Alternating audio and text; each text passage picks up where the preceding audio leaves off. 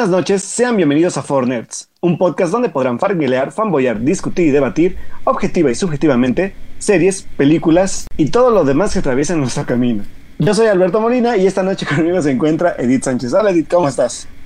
Hola Alberto, ¿cómo estás? Muy buenas noches y buenas noches a todos nuestros queridos escuchas que pues ya están aquí descansados de un puente y ya tranquilos y tal vez están sorprendidos de que estamos grabando en martes, pero no, no de, bueno, aunque no deberían estar tan sorprendidos si fueran nuestros escuchas predilectos, ¿verdad? Porque ya lo habíamos anunciado básicamente. Sí, de hecho por ahí Julián me pregunta hace rato que cuándo era y creo que no nos escuchó.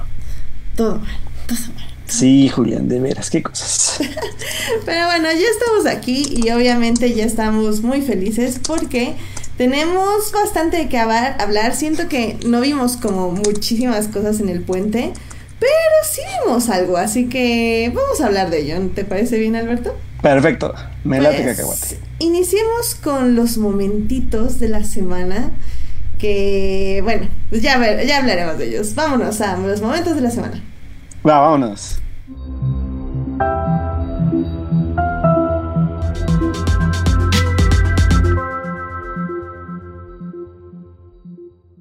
Muy bien, Alberto, pues dime, ¿cuál fue tu momento de la semana?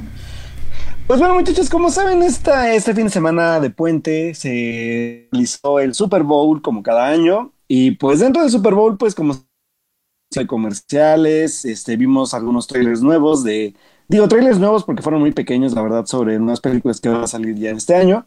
Por ahí vimos cosas de Avengers, de Capitana Marvel, este, y algunas otras que otras películas que, que igual este, pues se, se dejan ver, ¿no? Pero también suelen haber comerciales dentro de, pues de, de esta como pues parrilla de ah, publicitaria para el Super. Dentro de esos comerciales hubo uno que me gustó muchísimo y que creo que fue como mi momento de la semana porque la verdad es que lo disfruté bastante, que era de, según yo, era de Doritos y que eh, hablaba, bueno, es como una presentación de uno de los, de un rapero famoso de Estados Unidos, pero donde lo acompañan, porque él, él está como soñando en hacer su próximo video y quiere hacer como un video como el de I Want It That Way de los Backstreet Boys. Y resulta que al momento que empieza como a en su mente, en su mente a trabajar como este comercial y todo el rollo, pues ¿quién creen que sale? La verdad es que ver a los Backstreet Boys en una versión rapera de su canción más famosa en todo, en todo el mundo del pop, pues es bastante divertido verlo. Y aparte es, es una como, como representación un poco más estrafalaria y más colorida. Y pues la verdad es que este comercial también has- ha, estado como bastante como reproducido en varias partes y ha sido muy compartido.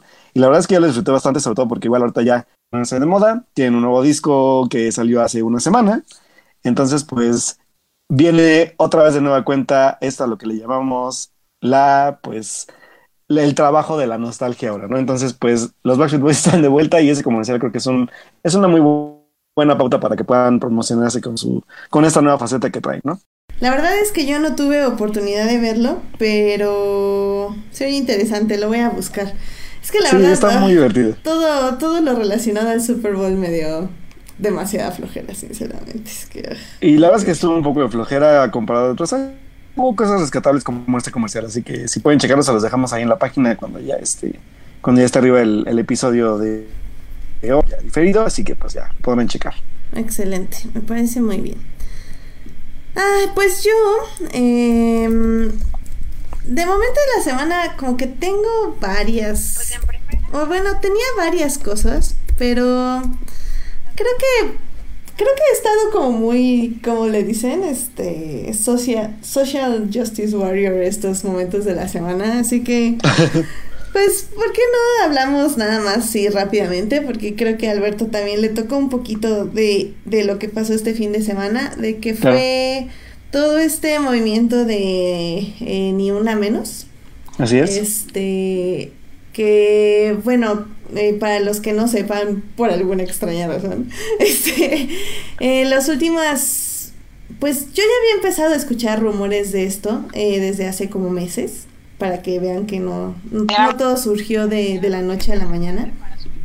Básicamente, lo que sucedió es que ha habido ah, como secuestros, se puede decir, eh, bueno, no, no se puede decir secuestros, eh, tanto en el metro como a sus alrededores, obviamente a mujeres, y es como bastante perturbador debido a que eh, una, eh, los secuestradores utilizan esta forma como de, de, de alejar a las personas que como que se acercan a ayudar a la chava que está gritando que la ayuden diciendo que, ah, no, es que es mi novia y está histérica y no le hagan caso y habla, porque obviamente eh, las mujeres pertenecemos a un hombre y cuando ese hombre dice que estamos locas hay que hacerle caso al hombre y obviamente no a la chava que está gritando, lo cual es bastante perturbador ya en sí.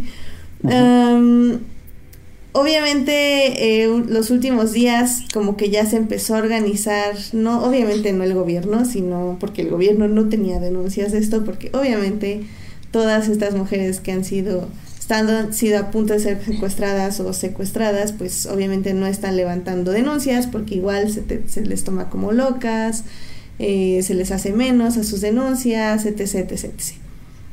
Entonces, eh, este Carlos, de hecho, me ha estado pasando varios artículos y, gente que ha estado ya recopilando bien esta información y así. Entonces yo me esperé un poco a que estuviera como más en forma las investigaciones eh, de redes, no del gobierno. Y pues sí, al parecer sí es algo que sí está sucediendo y este viernes se organizó una, primero una rodada de la Diana al, al Zócalo, si no mal recuerdo, donde se pedía que seguridad para las mujeres y el sábado se organizó una marcha donde también se pedía que ni una menos y, y que se, las autoridades ya estuvieran más atentas a lo que estaba pasando, ¿no? Y pues básicamente lo que yo quiero dejar es que eh, ha sido como interesante porque he tenido como eh, la oportunidad de checar varios Instagrams y como que se ha, hecho, una red muy interesante de mujeres que están tanto denunciando eh, lo que está sucediendo como que están tratando de, de, que seamos como más solidarios entre nosotros, sobre todo solidarias entre nosotras. Y, y han estado lanzando pines, este, playeras, o sea, cosas que la verdad están muy interesantes de arte y me ha llevado a varias páginas y varios lugares donde venden todos estos tipos de accesorios y así, porque al final del día también está interesante porque apoyas arte mexicano y arte de mujeres mexicanas, que también me parece súper importante. Y pues hay varias cositas. Ahorita no les tengo aquí la info a la mano porque soy muy mala y se me ocurrió este momento de la semana en este momento. Este, pero, pero se los voy a dejar en la página. Eh, ya tengo como como varias este cuentas ahí en Instagram y así donde están hay una que se llama casa casa Soli casa casa algo así ah, soy muy mala pero pero está muy casa Salt casa Salt que está ahí en el centro. Y se ve muy interesante todo lo que venden. La verdad es que voy a darme una vuelta un día de estos. Está por, por el centro. Y pues bueno, pues ya decirles que pues apoyen, que les crean a las mujeres, que nadie tiene por qué privarlas de la libertad, sea quien sea. Eh, y que pues sobre todo eso, o sea, defender y proteger, protegernos entre nosotras y protegernos eh, de la mejor manera posible, que es creyéndonos y no silenciándonos y sobre todo hablando y alzando la voz. Y pues ya, pues no sé qué más decir.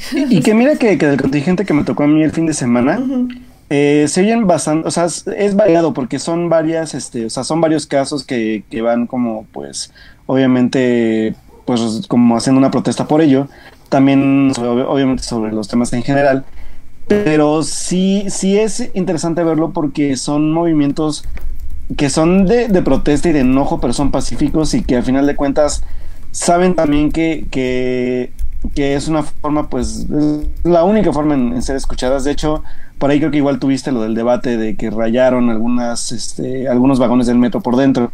Sí. Y que se ha hecho todo un debate sobre ello. Rayemos más vagones. Sí, y la verdad es que creo que por ahí creo que leí un tweet, no me acuerdo quién era, pero que decía, ¿no? Obviamente si las matan y las violan y las segregan dentro de ese tipo de transportes, ¿por qué no lo harían, sabes? O sea, creo que es muy válido eso. Entonces creo que... ¿Mande? Y digo, además, este, así de pronto ya les preocupa el vandalismo en el metro, o sea... Sí, de hecho, o sea, hasta hubo un meme chistoso porque ya has visto el meme del como del... Creo que es un mapachito, no sé qué es, que está dentro de un basurero y que ya ves que lo usan mucho para deja mi basura. Ah, sí, sí. Así como, o sea, el metro siempre lo han descuidado, siempre lo han rayado, siempre lo han, llenado de basura. Ya les preocupa mucho que estén rayando los metros por esto, ¿no? O sea, que tiene una razón de ser y que creo que es bastante válida y bastante, pues ahora sí que rebelde, la verdad, de, la rebeldía en este, en este rollo. Y este, pues creo que pues es la única forma de, de alzar la voz porque sí, sí, creo que sí, igual la situación. Sigue creciendo el número de chicas desaparecidas, de, feminicidios, de violencia este, pues hacia la mujer sigue, sigue siendo un tema del que hablar. Entonces creo que pues no, no va a parar hasta que no por lo menos se erradique ese tipo de cosas y que cambiemos nuestra mentalidad como seres humanos. Y pues sí, o sea, de hecho veías mantas en el, en el contingente sobre casos de de cuántos años llevan sin encontrar cierto tipo de chavas o, o, por qué desapareció, ¿no? O sea, no, ya nada más se fue a caminar, o ya nada más fue al cine, o ya nada más fue a un bar y no puede salir porque simplemente es mujer. Entonces sí está bastante pesado el asunto y, y no creo que sobre todo en el gobierno pues que hay actualmente pues esté viendo ese tema, entonces creo que es una muy buena forma de, de hacer la voz como dices y como dices también protegerse entre ustedes. Pues sí, sí, pues sí, al final es eso lo que vamos a hacer para que nos escuche. Y eso es importante. Muy bien, pues yo creo que esos fueron nuestros momentos de la semana. Como digo, mis momentos de la semana últimamente no están siendo bonitos, pero tienen que ser tratados y escuchados y debatidos. Y pues ya saben, este, en mi Twitter ando publicando mucho de eso. Y pues, al final del día recuerden que la mayor parte de la violencia hacia las mujeres es en casa. Entonces también es algo que reflexionar. O sea, sí nos están matando afuera en las calles, pero extrañamente la mayoría de las mujeres teme ir a su casa. Entonces, también es algo que pensar ahí. En fin. Así es, pero bueno, y digo, a final de cuentas, yo sé que igual dirán, pues son temas que igual a veces, como lo hemos dicho siempre, salen como de a veces de la agenda que tenemos en, en, el programa, pero que siempre hemos buscado eso, ¿sabes? Como, y lo hemos dicho siempre, concientizar un poco sobre este tipo de temáticas.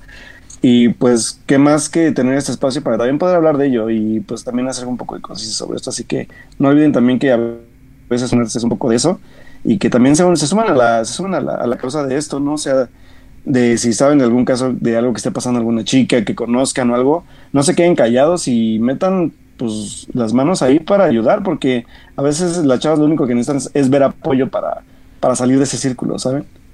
Exacto. Así que bueno. Y, y pues ya nada más rápidamente, recuerden que este 16 de febrero es la Fórmula E. Saliendo del tema completamente. Hablando de... O sea, es que si les gustan las carreras, ya me han escuchado a mí hablar muchísimo de carreras si les gustan las carreras, creo que la Fórmula E es el mejor lugar donde pueden ir a verlas porque es bueno, bonito y barato. Literalmente creo que ahorita deben de estar como en 200 pesos los boletos. Tienen concierto, actividades, diferentes carreras, este, tienen las prácticas, calificación y carrera el mismo día. O sea, la verdad sí es todo el día, pero se la van a pasar súper bien. Es uno de los mejores eventos de autos a, a alta velocidad que pueden ver los autos vienen el, muchísimo más rápidos que el año pasado, entonces también va a estar muy padre de ver, este, ya no tienen que cambiar de auto, ya la batería dura toda la carrera, súper interesante. Entonces, si les llama la atención, esta es su oportunidad, 16 de febrero, y pues ahí los veo. Así que... y va a estar un grupo que me gusta, pero no voy a decir porque luego me critican. Ok, pues tienes que ir, Alberto. 200 pesos, o sea, wow. No, sí, es que yo es lo que te iba a preguntar. ¿Se supone que es el acceso al evento y aparte cobran el, evento musical o ya va todo incluido? Este, mira, según yo va incluido, pero no me creas, ¿vale?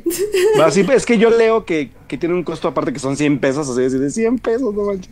Sí. Y este, y, pero sí no sabe si el evento aparte se cobra, o sea, bueno, es como mi duda, pero lo voy a investigar y si puedo, igual y me lanzo. Sí, porque todos los, todos los años pasados es, ha sido parte del evento, el concierto.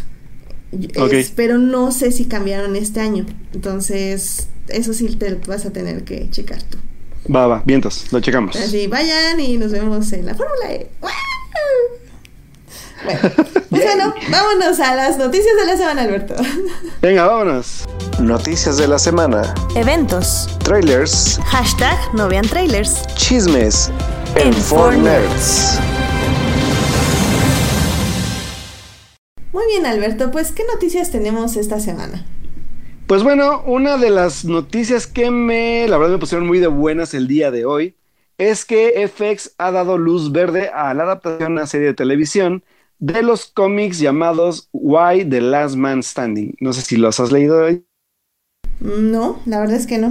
Bueno, eh, el cómic en sí cuenta la historia de el, literalmente el único hombre que queda vivo en la Tierra y que solamente pues se rodea ahora sí que de, un grupo de, de, mujeres y pues como que buscan enfrentarse a este mundo post-apocalíptico la verdad son cómics que si no los han leído, es una serie de cómics muy buena, el dibujo es muy bueno y sobre todo la historia está muy interesante. Yo estoy muy emocionado porque la verdad es que era, yo, yo creí más bien que se iba a adaptar a cine, de hecho había una, este, un rumor de que iba a ser más como una saga de cine, o una saga de películas y no una serie de televisión, pero creo que es mucho mejor y saben obviamente, obviamente con el trasfondo de cómics a la tele como The Walking Dead o este tipo de series, que a veces es mejor tomar esas decisiones para que no haya como fans como, como enojados y que también podamos expandir un poco en la profundidad de los personajes. Así que eh, la verdad es que me emociona mucho el proyecto porque es un proyecto interesante y también permite como que a la gente que no conoce el cómic pues acercarse a él también antes de que se inicie pues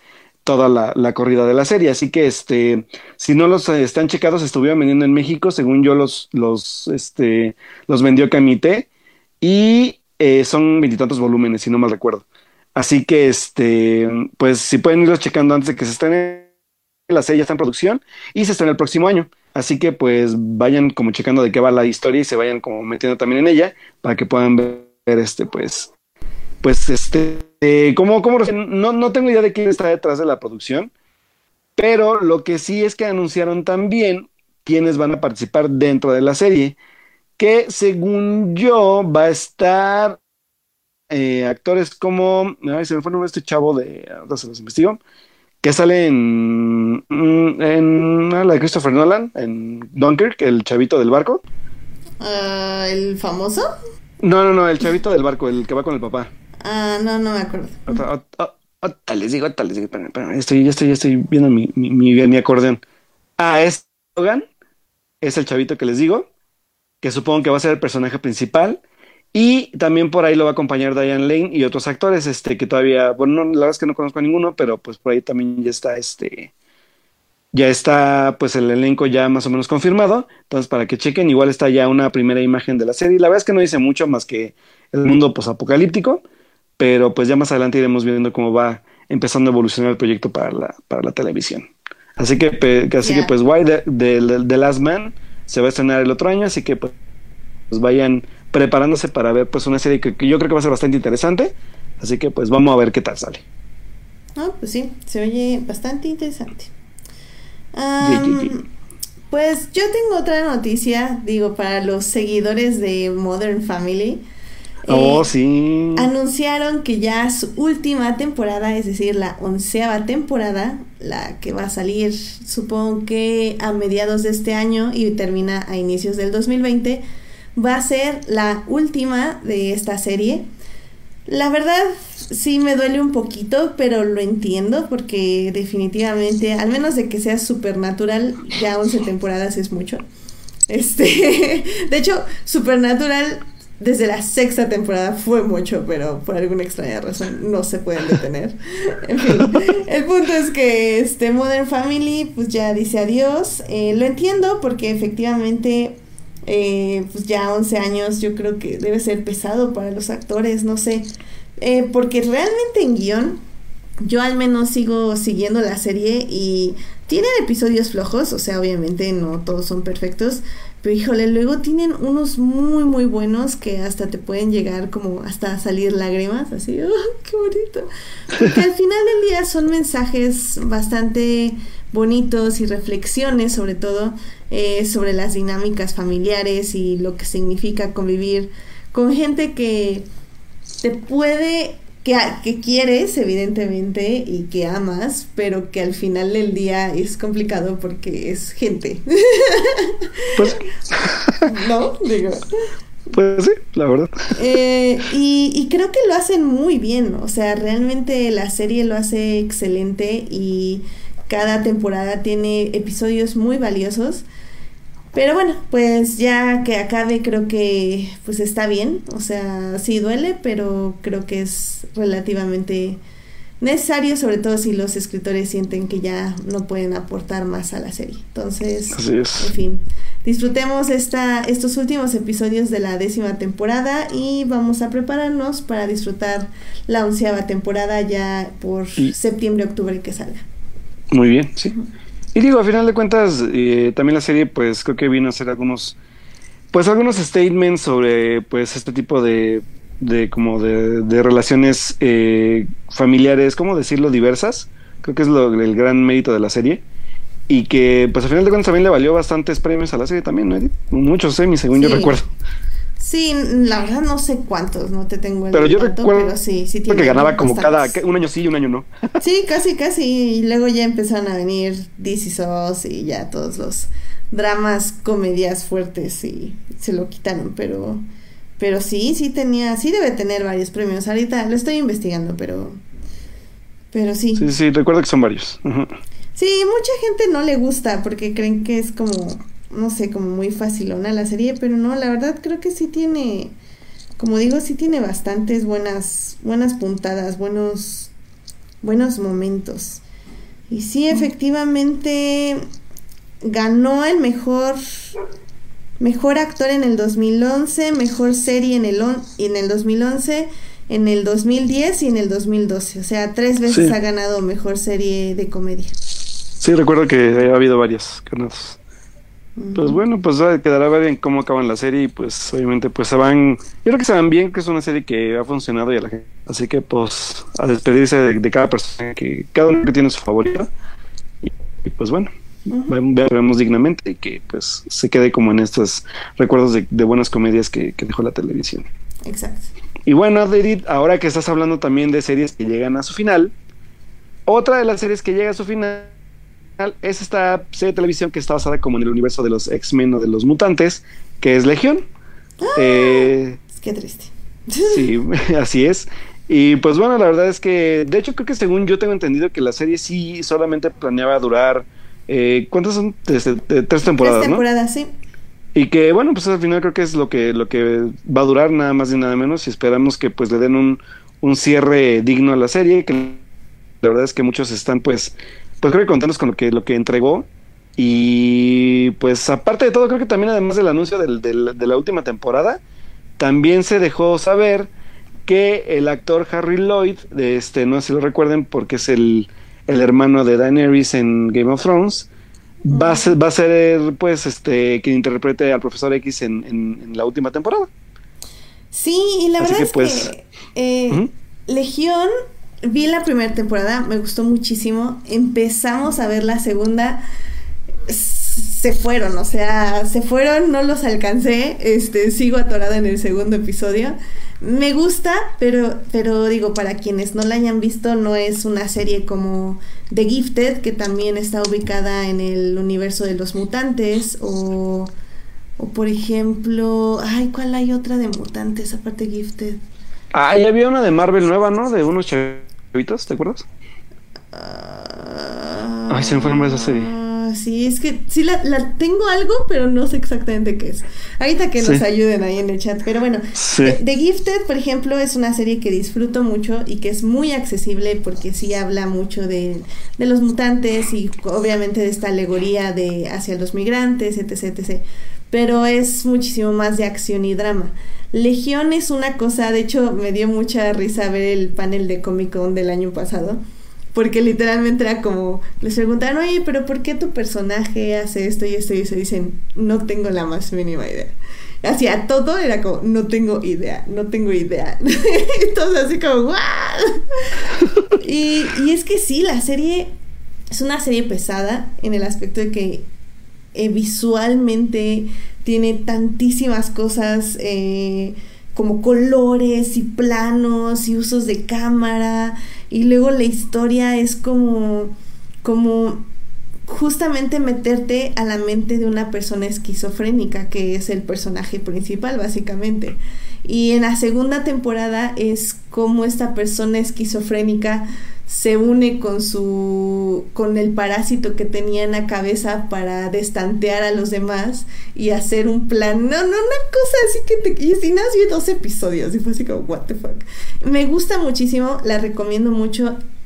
Entienda bueno más bien les aviso no es para todos pero la verdad sí me, me gusta que se acabe en la tercera temporada porque como dice Alberto, habla mucho de que ya sabían qué iba a pasar y a dónde iban. Y creo que es eso, es una serie que no necesita mil temporadas, que necesita la exploración de lo que querían hacer sus creadores y terminar. Entonces me voy a ver la segunda temporada antes de que salga la tercera. Porque como digo, sí la disfruto, aunque está muy rara, pero sí la disfruto. y pues ya les, les hablaré a ver qué onda. Va, perfecto.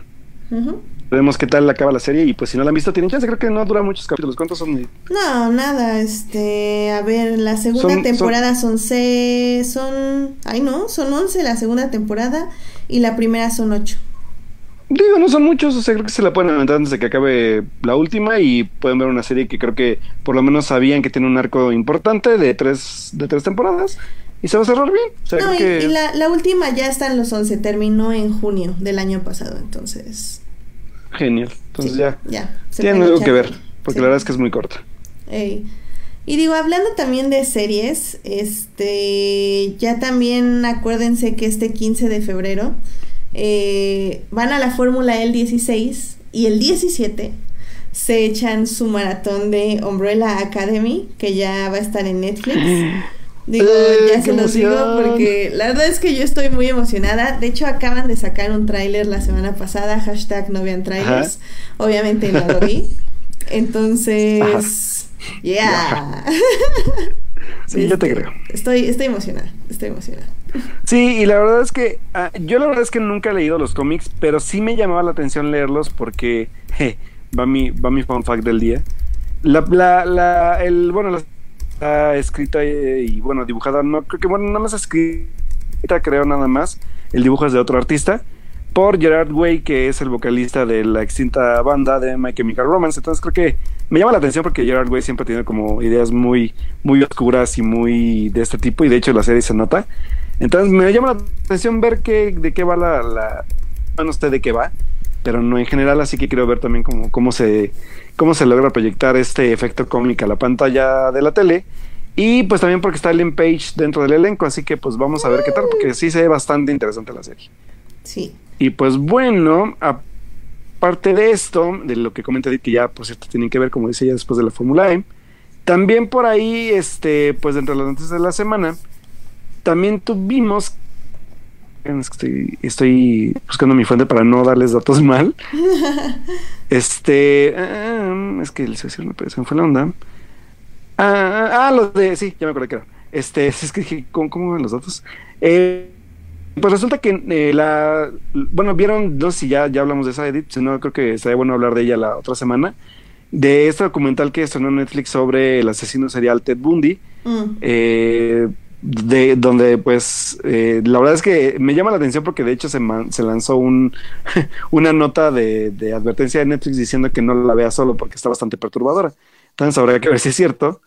Pero bueno, pues también a Netflix ya, ha entrado en el tema, pues decidió también comprar los derechos de distribución en Estados Unidos y algunos otros países de la película Extremely Wicked, Shockingly Evil and Vile, que es la película pues como biográfica de este asesino serial que está protagonizada por Zac Efron. La película también está dirigida por George Berlinger, eh, que, quien también está metido en el proyecto del documental. Y este. Y pues resulta que pues sí se va a ir para, para la plataforma de streaming y no para cines como se creía. O no sabemos si va a tener algún tipo de estreno limitado, como lo hizo pues recientemente Roma. A lo que según yo me acuerdo, por lo menos en México, sí estaba comprada, creo que por Corazón Films. Si ya tenía los derechos Corazón, no sé si se los vayan a quitar para ya mandarla directo a Netflix o si la vayan a proyectar. Pues sí, pues es que hay que ver qué tal se ve la película. La verdad es que se ve, el elenco está interesante. Está por ahí también Jim Parsons, que es creo que el abogado de, Ted Bundy para su defensa en el caso, en los casos de, pues, de asesinato. Y la esposa de Zac Efron en la película es Lily Collins, que de hecho toda la, toda la película del biopic, o el biopic, perdón, está visto desde la perspectiva de ella. Entonces, pues digo, la verdad es que se me llama mucho la atención por hecho de ahí, de, por hecho ahí ya está el trailer y se ve bastante interesante la película. Sí, digo, yo ya lo vi, pero a mí me llamó bastante la atención, pero sí, hashtag no ven trailers. Entonces vamos a ver qué, qué, suerte corre por lo menos la película, pues tanto, pues sí, igual tanto en nuestro país como en Estados Unidos, y ver si sí va a tener algún tipo de corrida comercial en salas pues grandes, y si no, pues esperarle Netflix. Y recuerden, por favor, ver todo esto con un adulto responsable que no idealice a los asesinos seriales. Muchas gracias. Exacto. Sí, gracias, gracias, por favor. Sí, es que creo que hay como algo extraño donde obviamente porque Ted Bundy era como muy guapo, eh, se está como idealizando mucho este tipo de asesino serial y olvidando que efectivamente mataba niñas y, mujeres. Entonces como, ah, hay que poner todo en perspectiva, chicos. O sea, nada más acuérdense de eso. Por favor. Pues sí, espero que la película no haga eso, así que ya veremos, ya veremos. Ya veremos. también digo, otra de las noticias que creo que está muy interesante es que Pixar eh, básicamente abrió en su canal de YouTube Disney Pixar eh, una sección, se puede decir, que donde va a exhibir cortometrajes eh, dirigidos pues por diferentes personas. Y ya salió el primero que se llama Pearl. Entonces si quieren checarlo todavía yo no lo veo pero pues la verdad es que cualquier cosa que haga Pixar sobre todo en el aspecto de cortometrajes que eso significa que justamente está distribuyendo nuevas personas y dándoles la oportunidad y sobre todo lo más importante la plataforma eh, para expresarse, pues creo que eso está muy muy interesante. Así que dense una vuelta ahí al canal de Disney Pixar, porque ya va a haber cortometrajes gratis. ¡Yay! ¡Yay! Y está bien porque es una, también es como una plataforma de impulso a los artistas dentro de la empresa, así que pues igual para ir checando sus pues sus trabajos, sobre todo porque como lo dije yo, el, creo que fue el programa pasado cuando se fue Leon Critch, pues Leon Critch era como el la plataforma, bueno, el, el, líder a seguir de Pixar y se va y pues creo que buscando pues quién lidere ahora sus proyectos porque se quedó sin uno de sus de sus grandes este creativos, así que vamos a ver si también este tipo de plataformas da como también para descubrir a un nuevo talento dentro de la de la, de la empresa. Exacto. En lo cual no estaría nada mal. Sí, de hecho, y está bien, o sea, creo que es una buena opción. Y pues bueno, Edith, yo solo quería preguntarte algo. ¿Por qué no vimos un trailer de Star Wars en el Super Bowl? Porque, de hecho, mira, eh, eh, lo publicó Monse, eh, nuestra querida Monse, saludos, de un artículo que escribió Joanna Robinson, que también es una de mis reporteras favoritas de Vanity Fair. Básicamente, bueno, el Super Bowl tuvo varios problemas. el problema es que estuvo extremadamente aburrido. Lo que sigue, un partido horrible. Odio a... Ah, bueno, está bien, no voy a decir su nombre. Tom Brady. Está bien. Este, pero bueno, el, el chiste es que estuvo muy, muy aburrido. Mugre medio tiempo, hombres blancos horribles que sí se pueden quitar las playeras sin que nadie les diga nada. Lo siento, odio a Maroon 5. No, no odio a Maroon 5, pero ah, estuvo aburridísimo. Entonces, bueno. Y luego, aparte, su, su, su, su, su, horrible bluff de Bob Esponja. Ah, también, también, fans de Bob Esponja, muy, muy, muy, muy, muy, muy este, enojados por eso. Pues sí, porque de hecho muchos lo vieron por eso nada más, creo. sí, entonces creo que la única feliz fue mi hermana y fue efectivamente porque el de Maroon 5 se quitó la playera. Pero realmente todos estábamos muy enojados y es que el Super Bowl, eh, conforme han pasado los años, ha caído mucho el rating. Entonces, CBS, como ustedes ya saben, cada 30 segundos que pasan de comerciales o de películas o de trailers, bla, este año, bueno, cuesta un dineral eh, exhibirlos. Este año, cada 30 segundos costaban 5.12 millones de dólares. 30 segundos al aire. Comerciales, trailers, etc. etc. Entonces, obviamente, eh, muchas televisoras también ya sabían que una, los ratings están bajando. Dos, había este boicot de no ver el Super Bowl por todos los... Eh, por todo el asunto racial en Estados Unidos, donde Kaepernick se le dio la espalda justo después de que él hablara en contra de, de pues básicamente la violencia, eh, de Black, Black Lives Matters y todo esto. Eh, muchos artistas rechazaron de hecho el medio tiempo justo en apoyo a Kaepernick. Eh, Maroon 5 la aceptó diciendo que iban a dar un mensaje. ¿Cuál fue el mensaje? No tengo la más mínima idea. Según ellos lo dieron. Pregúntenles, porque tampoco dieron conferencias de prensa, entonces estuvo muy raro eso. Pero en fin, el punto es que Disney solo se atrevió a poner tres comerciales, eh, con esto dando un, yo creo que les dieron un paquete, espero, porque si no fueron como básicamente 15 millones de dólares nada más por poner el corto de Avengers, que como bien ya saben, dijeron que solo van a poner los 10 primeros minutos de la película en los trailers. Entonces fueron 30 segundos de Avengers, 30 segundos de Captain Marvel y Toy Story 30 segundos de Toy Story, que ah, digo también eh, es un teaser, así que sí lo pueden ver. Básicamente nada más vemos a vos en una feria. Y está bastante chistoso. Yo me reí muy mucho, la verdad. Híjole, yo la neta temo mucho por la película. La verdad es que, bueno, espero me calle en la boca. Ojalá, ojalá. La verdad es que yo no espero mucho porque la 3 no me encantó pero creo que fue por culpa de cómo la vi, entonces creo que la tengo que volver a ver, nada, la vi una vez. Hmm. Eh, el tráiler de Avengers está interesante, eh, pueden verlo también si quieren, es un teaser. Mm, yo ya creo que es lo último que veo, aunque sean los 10 primeros minutos de la película, no me importa. Em, y eh, por ejemplo, este HBO lo único que puso fue el teaser de Westworld y, o un tráiler o algo así de Westworld y el comercial que hizo junto con esta cerveza Bud Light. Bud Light, ajá, está bien bueno. De Game of Thrones. Y ya, eh, Joanna dice un poco que es por eso, porque no tenía mucho caso invertir muchísimo dinero cuando cada una de las también de estas compañías ya tiene sus propias plataformas para sacar sus trailers. Por ejemplo, este, este teaser de Game of Thrones pues salió antes de, de True Detective, o sea, ellos ya tienen eh, sus maquinarias de mercadotecnia, entonces pagar tantísimo dinero por un evento que ni siquiera está viendo tanta gente, pues no les convenía. Y qué fuerte, ¿eh? Y aparte, eh, también tiene mucho que ver que todos estos proyectos ya son muy secretos. Eh, Game of Thrones ya no van a decir o van a mostrar muchísimo más que eso. O si van a mostrar algo, va a ser algo más, pero muy poco.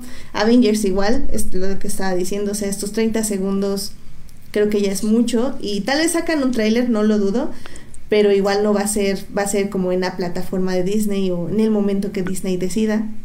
Y pues de Star Wars, que era algo que creo que muchos esperábamos, pues igual, o sea, siento que lo están manteniendo muy secreto porque es la última parte, entonces como que Disney quiere dejar todo para Celebration, que también es el evento de Disney de Star Wars. Entonces, pues sí, un poco fue también por eso que no vimos tan buenos trailers ni tan buenos comerciales este, esta vez, porque el Super Bowl ya está cayendo mucho de la gracia de muchos. Qué fuerte. Pues bueno, pues sí, no, y es que la verdad es que es un, también es un reflejo de, de los nuevos medios digitales y de cómo se está llevando más ya ahorita esta guerra, más allá de televisoras, ¿sabes? Ahora ya es una guerra de streamings o de, o de plataformas de streaming que sí les está dando en la torre, ¿eh? Sí. Digo, nada más ve, ve, ve todas las decisiones apresuradas y extrañas que están tomando para los Óscares. Pero bueno. Entonces, pues sí, a ver qué sucede y pues les dejo ahí en la página el artículo de Joana para que lo lean. Es, no es muy largo y sintetiza muy bien todo lo que les acabo de decir rápidamente. Perfecto. Bueno, Alberto, pues, ¿te parece si nos vamos a series? Vámonos, porque ahora sí voy a hablar de, de algo. Primeras series del año. ¡Yay! Series. Televisión. Streaming. En. For Nerds. Muy bien, Alberto. Pues, ¿tú quieres hablar de series primero? Sí, la verdad es que solamente vi un capítulo, pero por, por fin pude darme el tiempo de ver el primer capítulo de la serie. Y es que la verdad también me llama mucho la atención y han hablado muy bien de ella que es esta nueva serie de Netflix que se llama Sex Education y si no mal recuerdo es la primera serie que se estrena pues en el año, la cual está, protagonizada por eh, Asa Butterfield, este chavito que lo hemos visto crecer ya bastante a través de la historia del cine, donde pues lo vimos creo que por primera vez en El chico de pijama de raya, El niño de pijama de rayas, después en trabajó con Scorsese en Hugo y ya después lo vimos en películas como este, ay, se me fue el nombre de esta película de ciencia ficción, Ah, te digo cómo se llama. Pero bueno, el chiste es que eh, eh, Sex Education, pues eh, se ha hablado bastante bien de ella porque es una película que habla sobre un chavo que vive como en una, pues, en una pequeña comunidad británica y su mamá es una, pues, se diría una terapeuta sexual de la, de la comunidad, pero pues por lo mismo de que es una pequeña comunidad, es visto con mucho, este, pues con muchos tabúes, ese tipo de temáticas. Entonces, pues él como adolescente, enfrentarse a que su mamá es la única del pueblo que, que trata este tipo de temas y que son temas muy, muy poco hablados, pues este, pues también él se siente como incómodo de, de, de, ser pues hijo de su mamá tal cual, ¿no? Pero a la vez es importante, es interesante ver cómo él, a, pesar de todo esto, tiene una mentalidad sobre la educación sexual más avanzada que la de todos sus, sus compañeros y amigos de la escuela. Y que la verdad yo, yo, yo cuando la empecé a ver esperaba una serie un poco más como al estilo de. Sí, sí, si no, por, por decirlo como Jude Apatow, algo un poco más escatológico. Pero la verdad es que la serie es muy buena. O sea, el primer episodio, lo que yo sé que muchos ya la acabaron, pero lo que me espera para adelante, yo creo que es una serie muy, muy importante, sobre todo por el aspecto de cómo, cómo está hablando sobre la temática de la sexualidad a una generación nueva, ¿sabes? O sea, no, ha cambiado en nada todo el concepto de, de, roles en el aspecto de cuando vas a la escuela, pero la forma en que la serie te habla de sexualidad, más allá de ser como, entre comillas, como suelen hacerlo algunas como morbos, es una, es una serie muy natural. O sea, todas las temáticas que habla son tan naturales que la primera secuencia es una escena sexual, pero sabes que va por, por algún camino y que de hecho el camino que, que, toma al inicio, pues sí, sí lo desarrolla y lo ejecuta bien y lo finaliza, pues todo lo que va a ser la vida de, de este personaje, ¿no? Entonces, si no la han visto, creo que por lo menos ya les platico un poco de lo que es el primer capítulo. Yo la verdad es que yo espero por lo menos acabarla esta semana y hablar de ella bien la otra. Pero es una serie muy, muy interesante que se ve que avanza bien y que va a tocar temáticas que, pues sin tabúes, se va a hablar de todo, o sea, de tanto de la parte de hablar de, del sexo como va, también como algunos pues temas que tienen que ver sobre el proceso de, de la educación sexual y de la, de la, ¿cómo decirlo? Más allá de la, de lo que sabemos del sexo, cómo afecta la vida diaria de las personas y pues aquí estamos en una comunidad de adolescentes que están descubriéndose en muchos aspectos y que habla de una diversidad diferente, porque no solamente es el sexo en, pues, eh, pues entre chavitos y, sexo heterosexual, sino también descubrimiento de la sexualidad en general. O sea, hablamos obviamente de relaciones homosexuales, de, de, de, incluso de problemas de sexualidad desde muy jóvenes por algún tipo de trauma. Entonces, todo este tipo de cosas son muy interesantes cómo la va desarrollando pues la serie. y que pues yo la verdad es que me, no esperaba, o sea, esperaba como algo, pero no tanto de lo que, de lo que vi en el primer episodio. Así que si no la han visto, pues igual para que la, la, la veamos juntos y yo por lo menos sí espero acabar la, la otra semana. Pero sí es muy, muy, buen, muy buen piloto, por lo menos para mí. O sea, creo que habla muy bien de, de cómo puede ir avanzando la serie. Sí, yo, yo tengo muchas ganas de verla. De hecho, sí está en mi lista. Así que si tú la ves esta semana, pues yo también me la echo y la hablamos los dos. Me parece buena idea. Porque la, verdad es que el piloto es muy bueno, así que pues esperemos que siga así.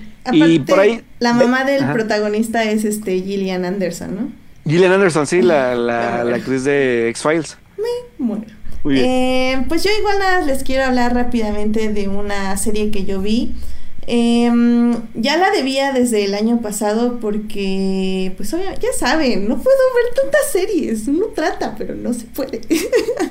Eh, básicamente les quiero hablar de Killing Eve. Eh, Killing Eve ahorita ha tenido como muchísimo... pues se ha hablado mucho de ella, sobre todo porque Sandra O, que es una de las protagonistas, ha estado ganando bastantes premios eh, por esta serie en específico. entonces sí tenía curiosidad porque pues obviamente son asesinos seriales, en este caso una asesina serial y gente que los persiguen y yo por Tumblr sabía que había una cosa ahí entre las dos protagonistas, entonces era como, ¡uh! ¡Qué interesante! dije, oh, será como Hannibal pero con mujeres, ¿qué pasará? ¿Qué pasará? Entonces, miren, la verdad me culpo un poco a mí misma por mis expectativas. ¿Ya ves? Sí, sí, por mis expectativas chairas, que se me, se me super fue la imaginación. Eh, eh, porque, híjoles, la verdad no me gustó. Y, y sí, sí la acabé. O sea, no voy a decir que la dejé en el tercer episodio ni nada. Eh, son, son ocho episodios. Ahorita se los confirmo, pero estoy casi segura. Son ocho episodios. Los pueden ya ver en Netflix, lo cual también me ayudó bastante. Ah, no. No, no es cierto, no es cierto, no es cierto, no me crean, no me crean, no me crean. Los vi por otros medios, los vi por otros medios. ¡Ah! Bueno, el chiste es que la vi, la serie, y, y sí me decepcionó un poco porque la verdad es que la serie tiene un humor un poco extraño, lo cual no está mal, creo que de hecho es lo mejor de la serie, donde es un humor negro, pero un humor negro infantil en cierta forma, es un poco extraño. Em, las chavas, bueno, más bien las dos actrices, está Sandra O. Eh, bueno, pero, perdón, perdón, este, les doy una sinopsis rápida. Eh, Sandra O básicamente es una, eh, una detective que está como te, pintan como en el piloto que está como obsesionada con asesinos seriales y como que sabe mucho de asesinos seriales. Y básicamente ella liga que varios asesinatos los comete el mismo asesino, pero mientras todos dicen que es un asesino, ella dice que es una asesina por la manera en que las en que mata a la gente o la manera en que tiene acceso para matar a esta gente. Mientras en una historia paralela estamos viendo a bueno, el personaje Sandra o se llama Yves Polanstri y del otro lado estábamos viendo a Jodie Comer actuar como Villanelle, que es la asesina que justamente está matando a todas estas personas. Y que vemos que ella es como el títere de una organización. O sea, ella ni siquiera sabe a quién mata. Nada más le dicen y ya va y los mata porque le divierte y porque pues está loca y así, ¿no? Eh, X, X. Entonces, bueno, el punto es que la serie tiene este como tipo de humor un poco extraño donde, como digo, eh, los asesinatos y la manera en que se comporta Villanelle es muy chistosa. Em, ella le divierte matar y por lo tanto a ti te divierte verla matar, lo cual es está bien, supongo. Ok. ok. está divertido, la verdad.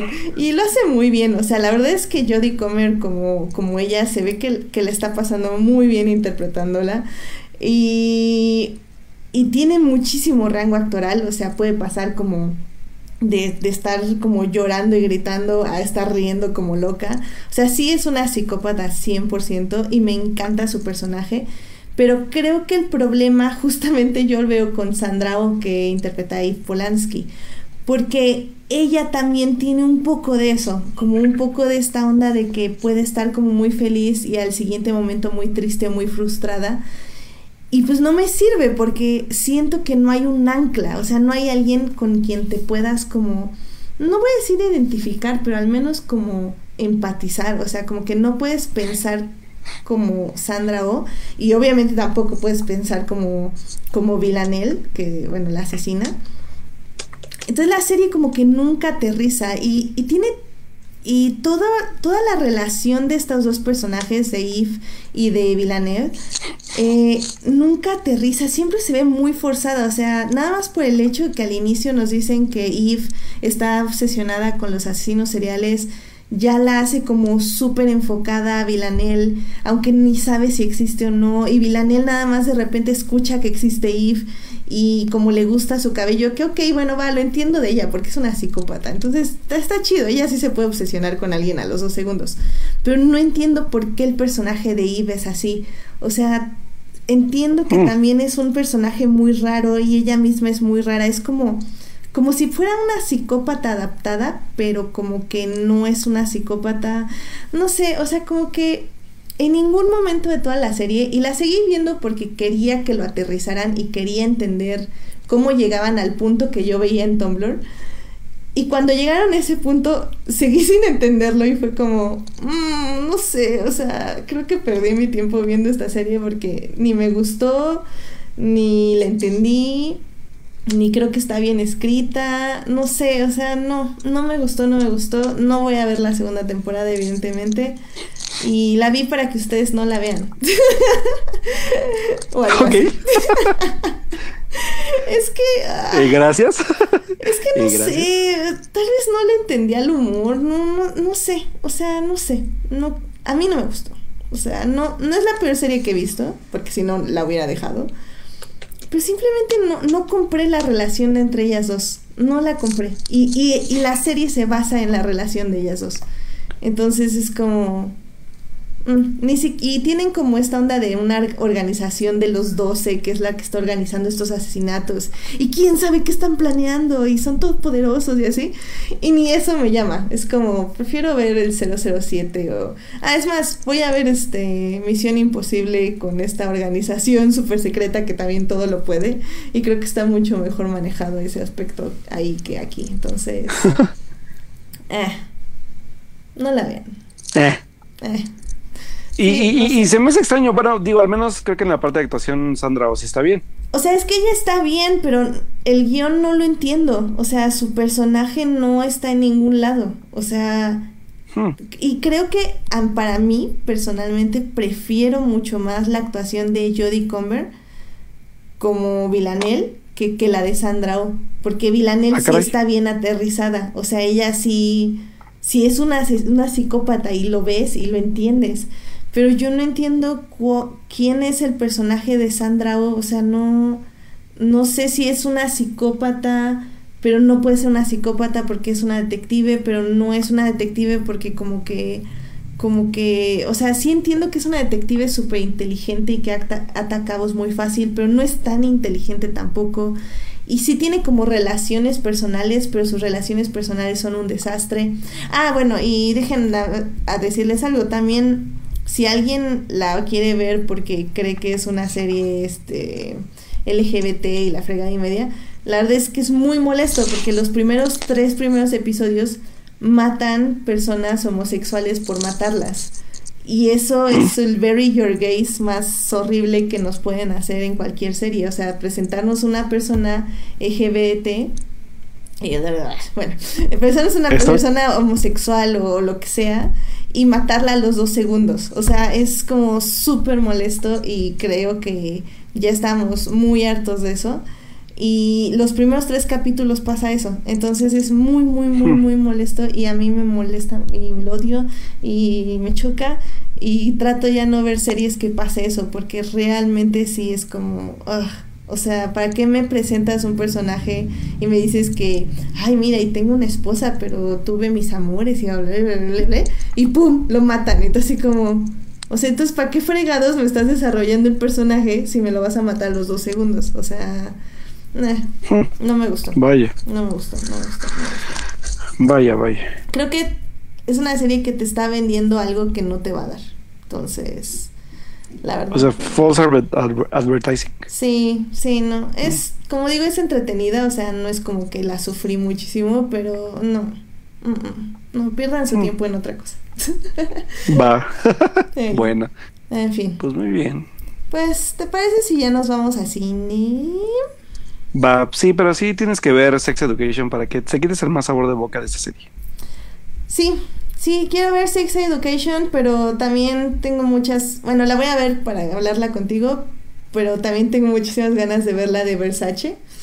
Y porque ah, estoy en mi onda asesinos seriales, entonces quiero aprovechar. va, va. A ver, a ver qué pasa. Pero sí, voy a ver Sex Education primero. Va que va. Vale, pues. Pues vámonos a cine. Vámonos. Películas. Cine. Cartelera comercial en. Fortnite. Muy bien, pues de todo lo que se estrenó este fin de semana, no pudimos ver absolutamente nada. Oye, oye, oye, ah, oye, habla por ti, habla por ti. Habla por Ah, ti. es que fue horrible, chavos, porque, o sea, uno que quiere ir a ver The Favorite y Cinepolis tiene como esta idea que las salas de arte son VIP y tú así como, no voy a gastar 120 pesos en ver eh, una Ay, yo gasté 90 Ah, qué horror, Dios mío, muy caro. y no valió la pena. Yo la voy a ver. Yo la voy a ver mañana, un día de estos, y, y ya les decimos. Y ya nos peleamos, ya nos peleamos. Porque siento que sí me va a gustar porque me gusta mucho el director. Pero, Sí, no, la verdad es que adelantándome no es mala, pero creo que eh, no.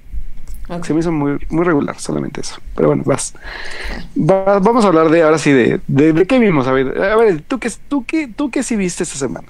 Pues, bueno, para empezar, eh, ya que estoy no recomendándoles cosas, déjame empezar por hablar de Polar, de esta película que salió directo Ah, a sí, Netflix. Eh, se me olvidó comentárselas la semana pasada y es que obviamente yo vi Polar por Matt, Matt Mikkelsen, mi amor. Porque lo amo y así. Entonces dijimos mi hermana y yo, obviamente Matt Mikkelsen, Matt Mikkelsen, este, asesino serial, eh, matando gente. Of course, sí. Póngale- póngale, course. póngale play, gracias.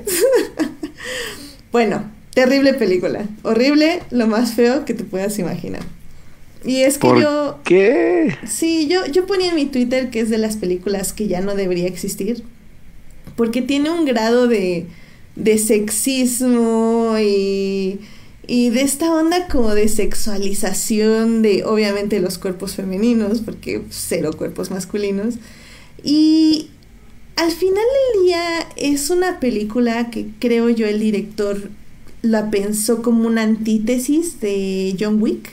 O sea, como que vio John Wick y dijo, a esto le faltan mujeres traseros, eh, desnudos y sangre. Y tú así como, guay. ¿Pero por qué? El, el director, ahorita les digo quién es, pero checando su filmografía mientras veía la película, porque obviamente había muchos tiempos que querías dejar de ver la película, pero no la paramos porque somos masoquistas. El director es Jonas Ackerlund. Bueno, pues nuestro amigo Jonas, eh, si checan su filmografía, básicamente se ha dedicado a hacer videoclips. Y bueno, Ajá. hizo una película también, ahí si me, me dices cuál es ahorita que puedas, Alberto. Eh, Sí, que es un documental, según yo, o es algo así como de metal, de metal o Lord of Chaos. Lord of Chaos, ajá. Esa dicen que no está mala, pero la verdad no me voy a, no voy a averiguarlo, sinceramente, porque Polar fue horrible. Y, y es que se ve que es un director de videoclips, o sea, desde el inicio ves los colores, la vestimenta de sus personajes, eh, la forma en que actúan sus personajes es como si estuvieran en un videoclip, o sea, muy exagerado, eh, todo muy chillón, la cámara igual, con unos... La cámara no existe, o sea, el punto de los directores de videoclips, o al menos los mediocres, siento yo, son los que graban y lo dejan todo para la edición, para que la edición haga los movimientos, haga los cortes, haga las transiciones, haga los y así sonidos para como unir escenas y etc. Y efectivamente, o sea, es lo que hace toda la película, o sea, toda la película es ver un videoclip horrible eh, con música esporádica de la nada, eh, personajes extremadamente exagerados en lo que están haciendo y no funciona, o sea, desde el primer minuto te sientes súper ajeno a todo lo que te está mostrando. Curiosamente, y, y pueden decir que, que tengo, ¿cómo es? I am biased, pero Matt Mikkelsen sí es lo mejor de la película. Ay, ay, ay, ay, ay. Es, es el único que, que sí se toma, bueno, no voy a decir que se toma su papel en serio porque obviamente estaba divirtiendo haciéndolo, pero al menos tiene como, como un estudio de personaje, o sea, él sí sabe que al parecer es como el asesino más chido de todo el mundo, entonces todo lo que hace es súper bien y súper calculado y así, ya sabes, ¿no? Entonces lo hace súper bien, la verdad.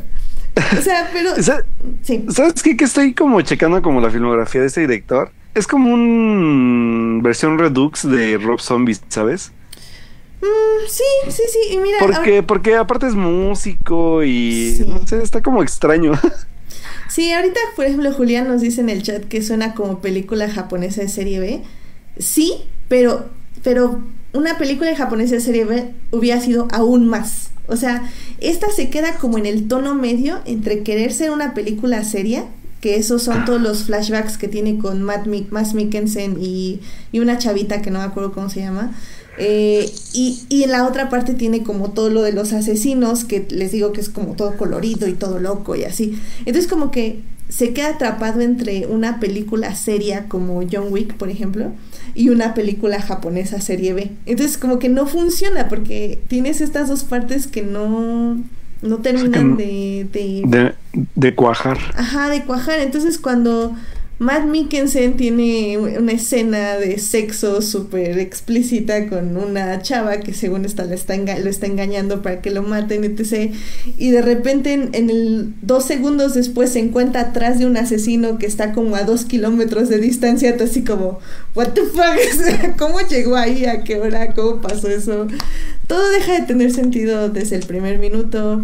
Matan a un perro de la nada, está horrible. Esos es como los primeros cinco minutos de la película. Ay, no, no, fue horrible. Fue una experiencia que.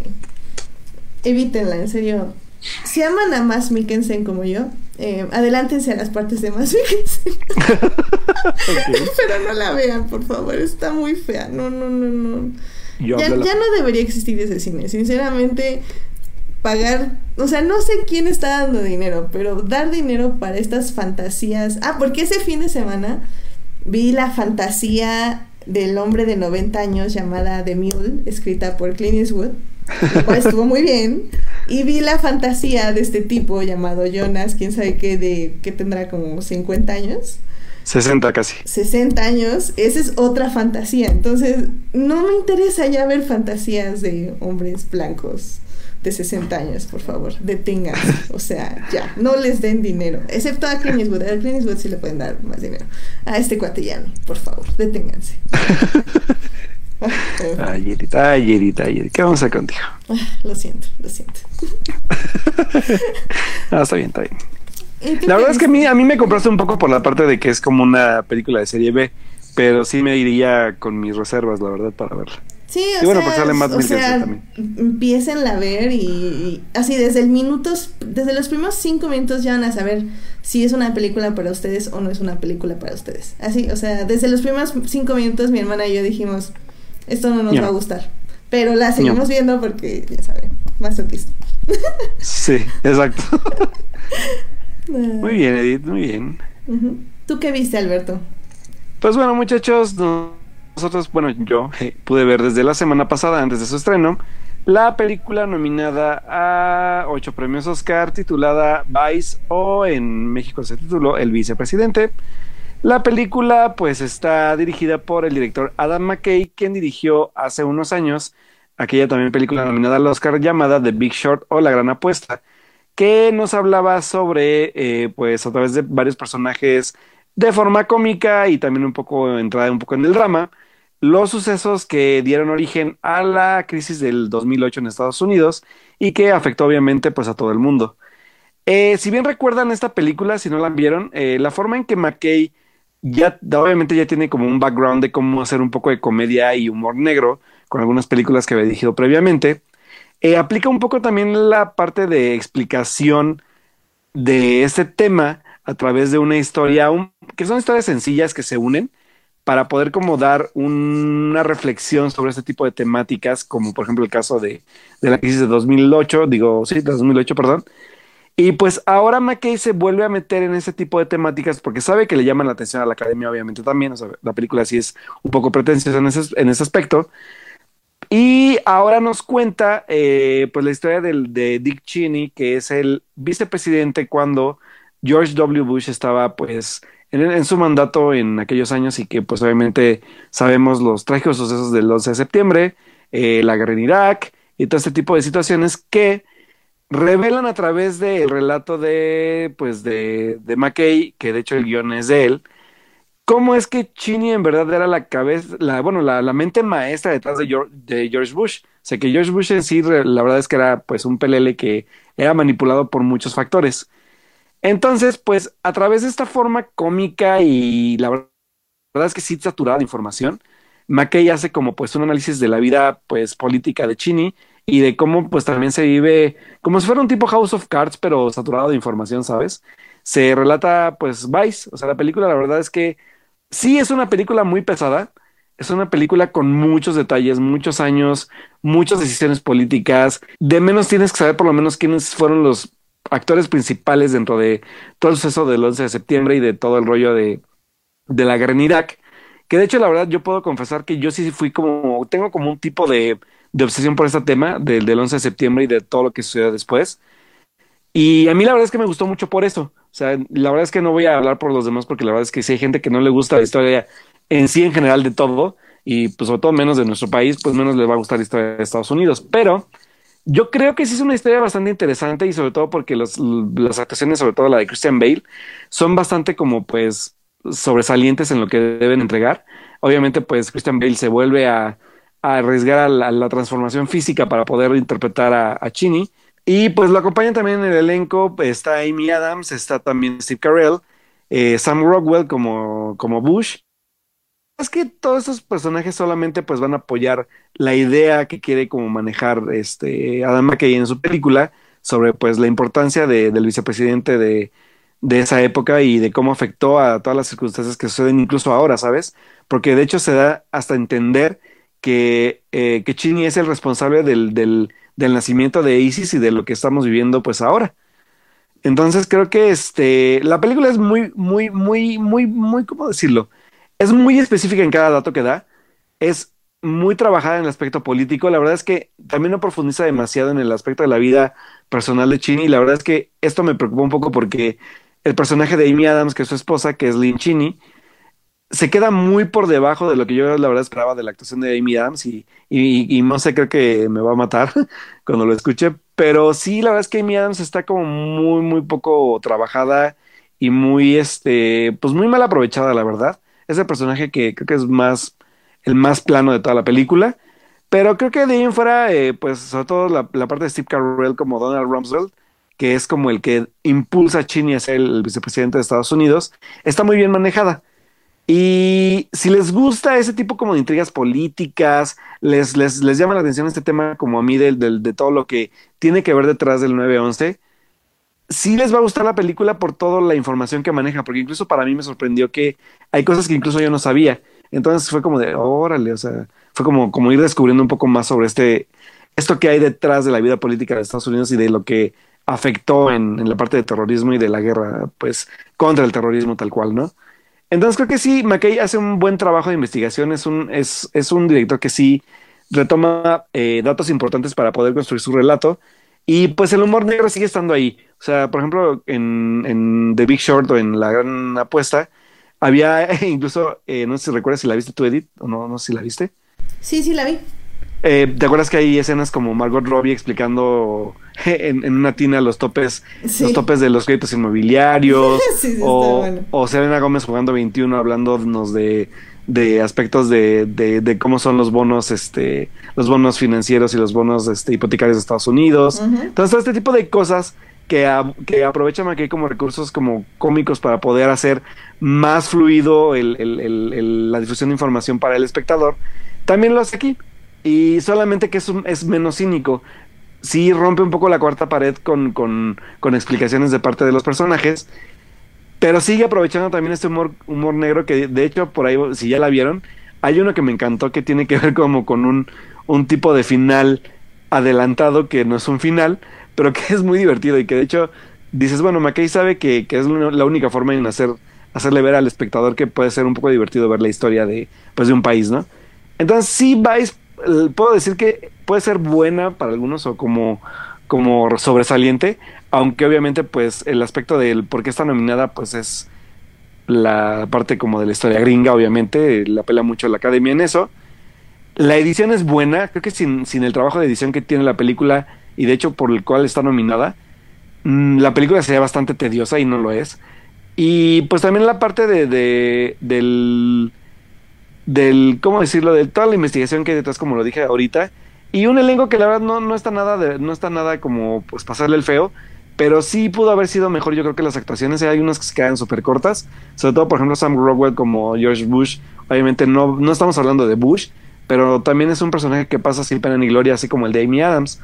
Así que, pues, la verdad es que es una película que tiene como sus altas y bajas, pero sí aporta algo interesante, creo que dentro de lo que quiere, pues, explicar, ¿no? Entonces, si son pues fans de la historia de Estados Unidos, este, de este pasaje oscuro de, de, de la historia del país, pues creo que les puede llamar la atención y pueden entender algunas cosas. Pero si no, yo creo que sí va a haber gente que pues sí la va, la va a padecer un poco, la verdad.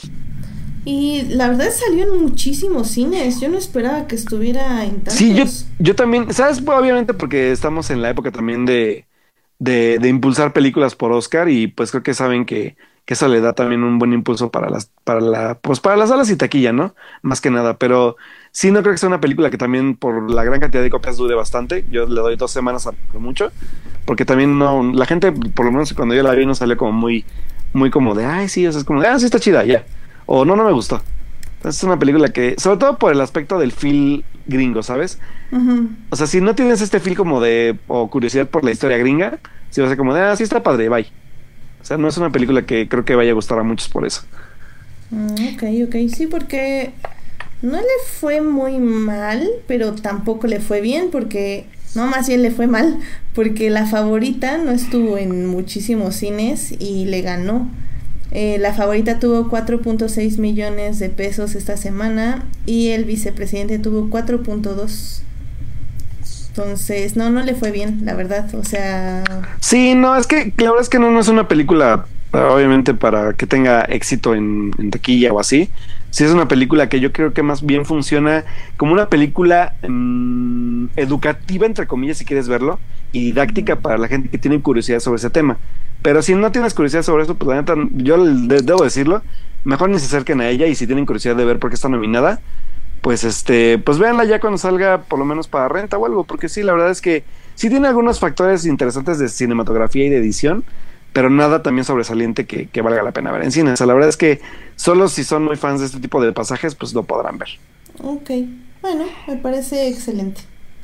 O no, eh, depende. Yo sí la voy a ver, pero la voy a ver la, esta semana próxima. Sí, tengo que, o sea, verla con, con expectativas medianas, o sea, so, más sobre todo por el aspecto de que sabes que vas a ver una película muy gringa, pero que sí tiene como aspectos eh, narrativos interesantes y actuaciones medianas. La verdad es que creo que la que más vale la pena es la de Bale, pero las demás sí son bastante medianitas.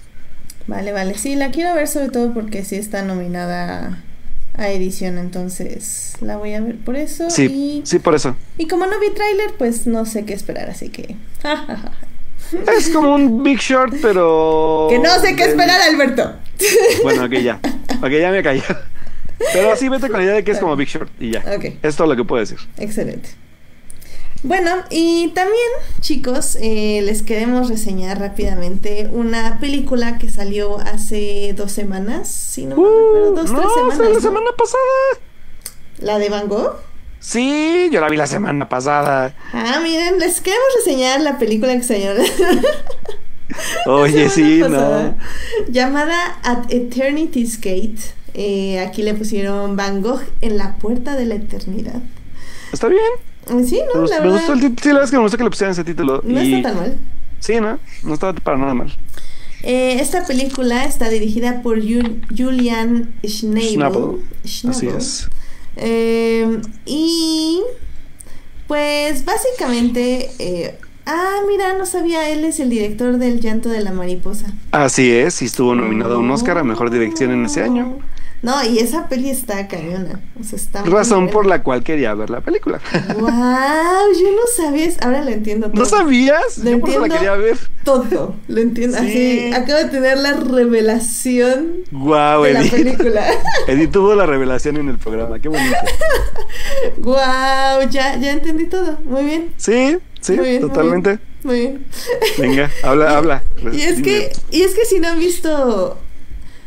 O sea, bueno, yo les recomendaría mucho que vieran El llanto de la mariposa. No es una película para todos, al igual que esta película. Eh, el director, en este caso, en la película de Van Gogh en la Puerta de la Eternidad, nos va a contar eh, no la vida de Van Gogh, sino partes muy específicas de la vida de Van Gogh. desde el punto de vista de él, de cómo ve él al mundo, cómo lo percibe, cómo percibe ciertos eventos que marcan su vida y cómo percibe al mundo que lo rodea en base a esos eventos. Em, si vieron el llanto de la mariposa, eh, sabrán mucho que el director es una persona eh, que juega mucho con las sensaciones a través de la imagen y también a través del sonido. Eh, sobre todo en el llanto de la mariposa creo que se juega más con el sonido. Em, aquí en Van Gogh obviamente se juega muchísimo más con los colores y la imagen, porque bueno, estamos hablando obviamente de un pintor. Entonces, creo que es una película muy, muy bonita, que el 80% de ella va a ser contemplativa. Y, y, no me refiero a que va a poner la cámara y va a ver pasar una vaca caminando de un lado a otro, sino que realmente vamos a estar viendo cómo Van Gogh veía las cosas, cómo percibía las texturas, cómo percibía, percibía eh, el sol, cómo le daba las cosas. De hecho, hay un momento muy bonito donde la película se va blanco y negro. Y de hecho, el personaje de eh, bueno, hay muchos cameos muy importantes. Entre ellos, Max Mikkelsen. ¡Yeah! Sí. No sabía y cuando salió casi me muero, pero en fin. ah, es que no habías visto trailers, ¿verdad? Yo no había visto el trailer. yo sí, yo sí sabía. Entonces como, ¿what? Max Mikkelsen, ¿qué haces ahí, amor? Bueno, este, también sale Oscar Isaac eh, como Gogan. Y, ese personaje de Gauguin eh, le dice a, Bueno, Vincent Van Gogh es interpretado por William Defoe, por cierto. que Uf, actuación, señora actuación. Que está nominado, de hecho, ¿no? Está, nominado, sí, al Oscar, claro. Oh, sí. Y eh, Gauguin le dice a, a, Vincent que él tiene como. que usa demasiada pintura, que es como si quisiera que, que sus pinturas salieran del lienzo. Como, del lienzo en este momento la referencia sería como una pintura 3D, siento yo. Ajá, sí. y, y mientras va diciendo eso, la, la, la imagen va cambiando a blanco y negro. Y es en ese momento donde puedes apreciar cómo los árboles y la pintura de Vincent Van Gogh son uno mismo. Es decir, sientes exactamente cómo la textura de los árboles se expresa dentro de la pintura de Van Gogh. No, no, no, es, es muy bonito ese momento, neta, es hermoso, o sea, muy, muy bonito. Y, y sabes qué, que, bueno, o sea, acaba de aclarar rápidamente que, por ejemplo, el, el, el primer trabajo que obviamente nosotros vimos de de porque tiene obviamente previos al, bueno, al, llanto de la mariposa. Por ejemplo, el llanto de la mariposa es sobre un, un, periodista de, creo que es de la revista Vogue, si no me recuerdo, de Francia, que, se, que, padece una embolia y se queda con parálisis y lo único que podemos ver es la perspectiva de un ojo de él. Entonces, eh, ya sabe trabajar con sensaciones, que es lo que me llamaba bastante la atención porque a sabiendas de la historia de Van Gogh, obviamente eh, Schnabel iba a explorar un poco esta parte de de la de cómo cómo veía el mundo y de cómo también ese trastorno que tenía pues es que era un trastorno como de ansiedad y de cómo decirlo como de ay cuando era cuando no tienes como esquizofrenia no, es que ni siquiera creo que fuera esquizofrenia sabes era como también un mal como social o como como incapacidad de socializar Mm, sí, es que sí tenía una enfermedad, pero en este momento lo voy a buscar. Tú sí. Sí, porque la verdad es que eh, el aspecto de, de, lo que dice, por ejemplo, del cómo ve el mundo, está bien bonita esa escena que dice, porque ese contraste de, de, de, de, ver, de, de cómo hace contraste de colores, o sea, de cómo, cómo puede ser la vida, pues literalmente como la de Van Gogh, triste a lo que él podía proyectar en un lienzo y que de hecho, como dice el personaje de Oscar Isaac, se lo hace notar, pero también le hace notar el cómo pinta él, porque le dice es que tú pintas demasiado rápido, no disfrutas tu pintura. Y él dice, no, o sea, yo, yo tengo que pintar rápido porque así es mi forma de ver el mundo. Entonces, la forma en que la película va hablando del personaje como, literalmente como persona y cómo explora su, su, personalidad es muy interesante. Y, obviamente, pues la, la, también la actuación de, de Willem es, es, buenísima por eso, por cómo, cómo explora esta parte profunda que, que la verdad es que sí difiere un poco con Edith porque no sé si la palabra contemplativa eh, sea como la forma de escribir la película, porque creo que también tiene que ver más del punto de vista del personaje. Schnabel, como ya tiene experiencia viendo un personaje desde el punto de vista de primera persona, sabe usar entre primera persona y obviamente tercera para poder explicar los alrededores de, de lo que va viviendo Van Gogh, de, los, de las personas que conoce, de lo que va viviendo de su entorno, pero a la vez también el punto de vista primera persona para ver cómo ve el mundo, porque de hecho estos filtros de color son súper bonitos. O sea, me gusta el cómo cambia. De hecho, la escena donde se despide ya Gudan de él, ves que él está, está como en un tipo como de, pues como de, de iglesia abandonada. Ajá, sí, sí, sí. Y estamos ante un lugar lleno como de color, como de atardecer. O sea, un lugar como un poco anaranjado, este, un poco más abierto. Y el momento en que pasa una, una escena clave en esa parte, al momento que él sale y cambia su estado de ánimo, todo el lugar se convierte en un lugar como lúgubre, un poco morado a su, a su lado y, y caótico. O sea, es como, como esos cambios de escena rapidísimos, porque de hecho, algo que sí hay que validar mucho en el aspecto de la película técnicamente, es que la mayoría de la película está grabada con handycam. O sea, la yo qué, val, qué valor de los camarógrafos de, de trabajar así, o sea, neta, incluso hay una escena donde están caminando por un campo y van platicando, es todo un plano secuencia, obviamente se nota la handycam, pero le, da este efecto también como de, de, de, aspecto caótico, ¿sabes? O sea, creo que, creo que, creo que el usar el, cómo usa la cámara para poder hacernos ver el mundo como pudo haberlo visto Van Gogh es bastante bonito. Y, y, déjame, y, conectas. Sí, sí, sí. Y déjame interrumpirte porque justamente sí, claro, claro. en esa escena, en la de la iglesia abandonada, hay algo que a mí me gustó muchísimo más que la, el color y como dices, que también es parte obviamente de, de ese momento, pero la manera en que edita los audios. Porque ah, claro, es como claro. tú decías, eh, la manera en que uno se proyecta justamente cuando tienes muchísima ansiedad de lo que estás viviendo.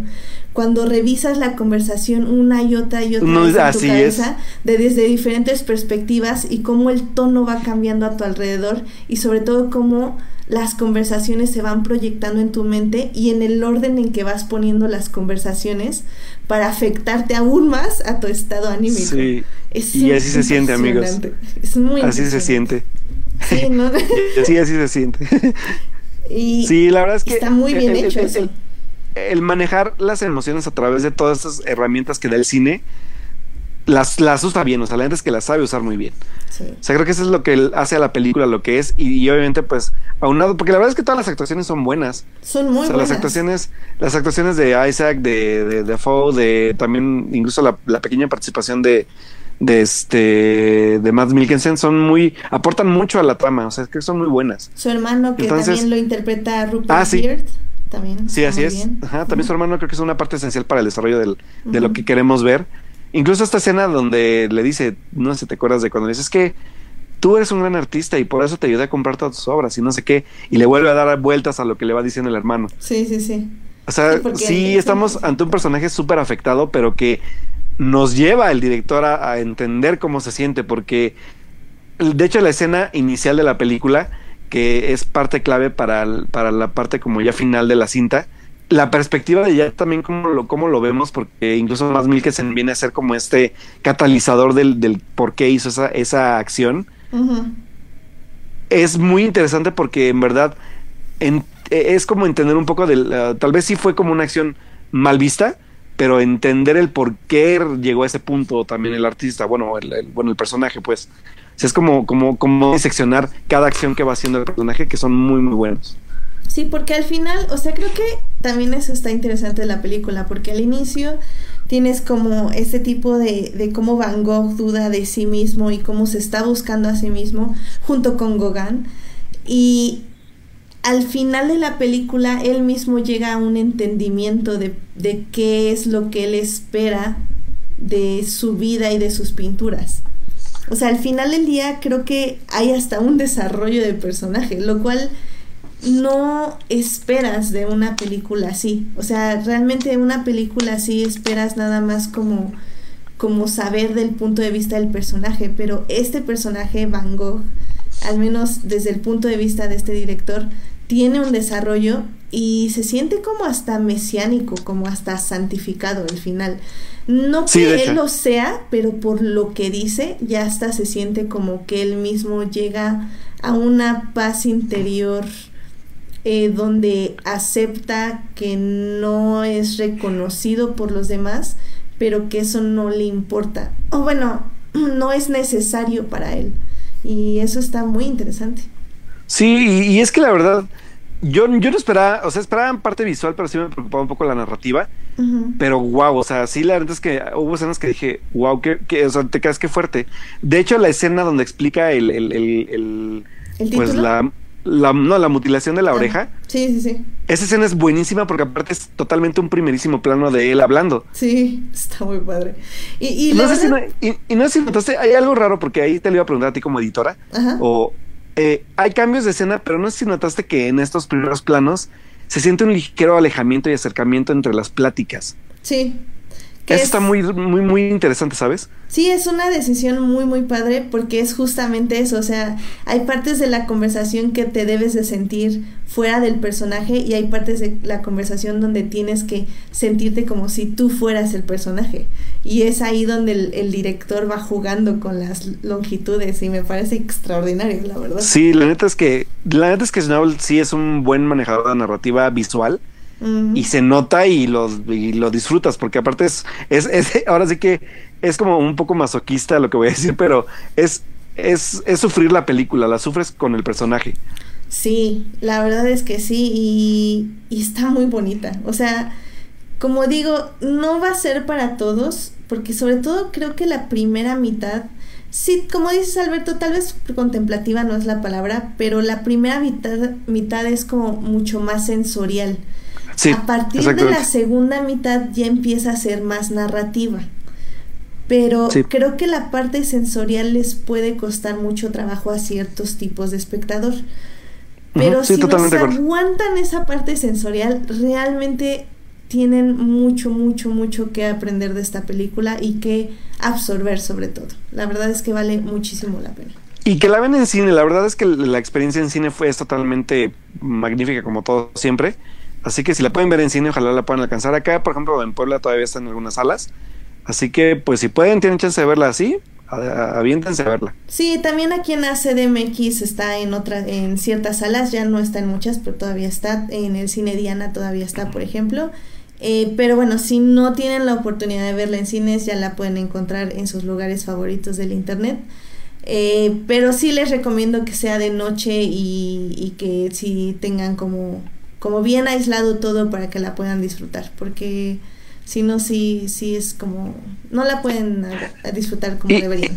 interesante porque yo en la sala donde fui, eh, la verdad es que, sí lo voy a decir, había mucha gente grande, o sea, mucho, muchos adultos mayores, pero la disfrutaron también y, la verdad es que fue una sala muy callada, o sea, creo que sí estaban muy conectados con, con lo que está pasando, con lo que estaba ah, pasando con el personaje. Y sí, o sea, yo vi gente que salió muy feliz de la película y hablando muy bien de ella. Sí, sí, la verdad es que sí. O sea, si no acostumbran a ver estas películas, creo que creo que esta es una buena película para, para sentarse y disfrutarla, la verdad. Sí, sí, totalmente. la recomendamos muchísimo. Sí, la verdad. Pues, yo creo que si sigue, si el año no está muy bueno, yo creo que esta entra fácil en mis primeras 10 del año. Sí, la verdad es que sí. También creo que es de, mis favoritos del año y y pues también obviamente hacerles la invitación a que nos escuchan, que vean El llanto de la mariposa. Yo también la neta tuve la suerte, creo que esa sí tuve mucha suerte de agarrarla en cine. y no tienen, ni, no tienen ni idea de cómo la disfruté. Es una película fuerte, muy fuerte, pero también muy, muy retadora para el espectador. Porque no creo que no, nunca había visto nada parecido, ¿sabes?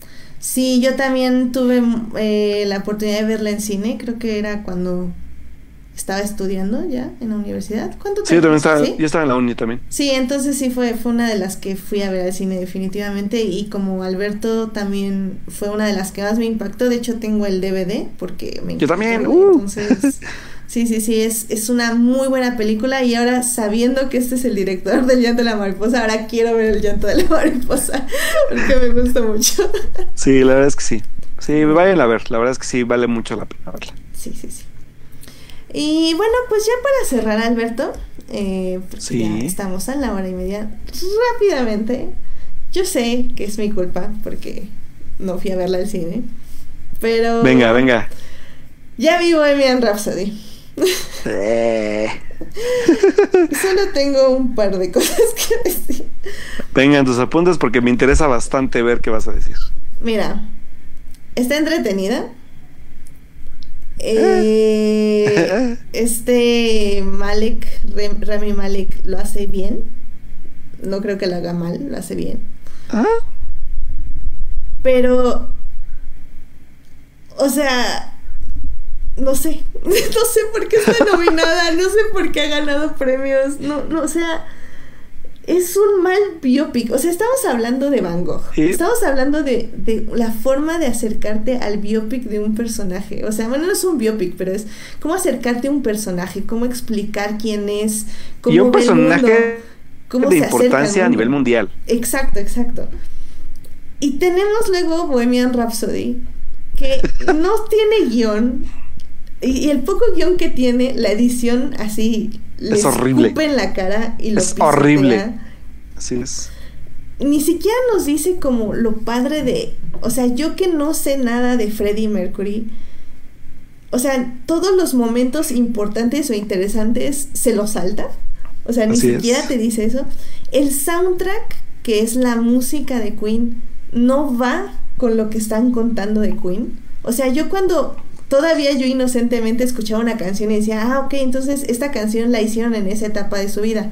No, no, no, o sea, nada más la ponía por ponerla, porque pues chido, tengo la soundtrack de Queen, porque demonios no voy a poner la canción.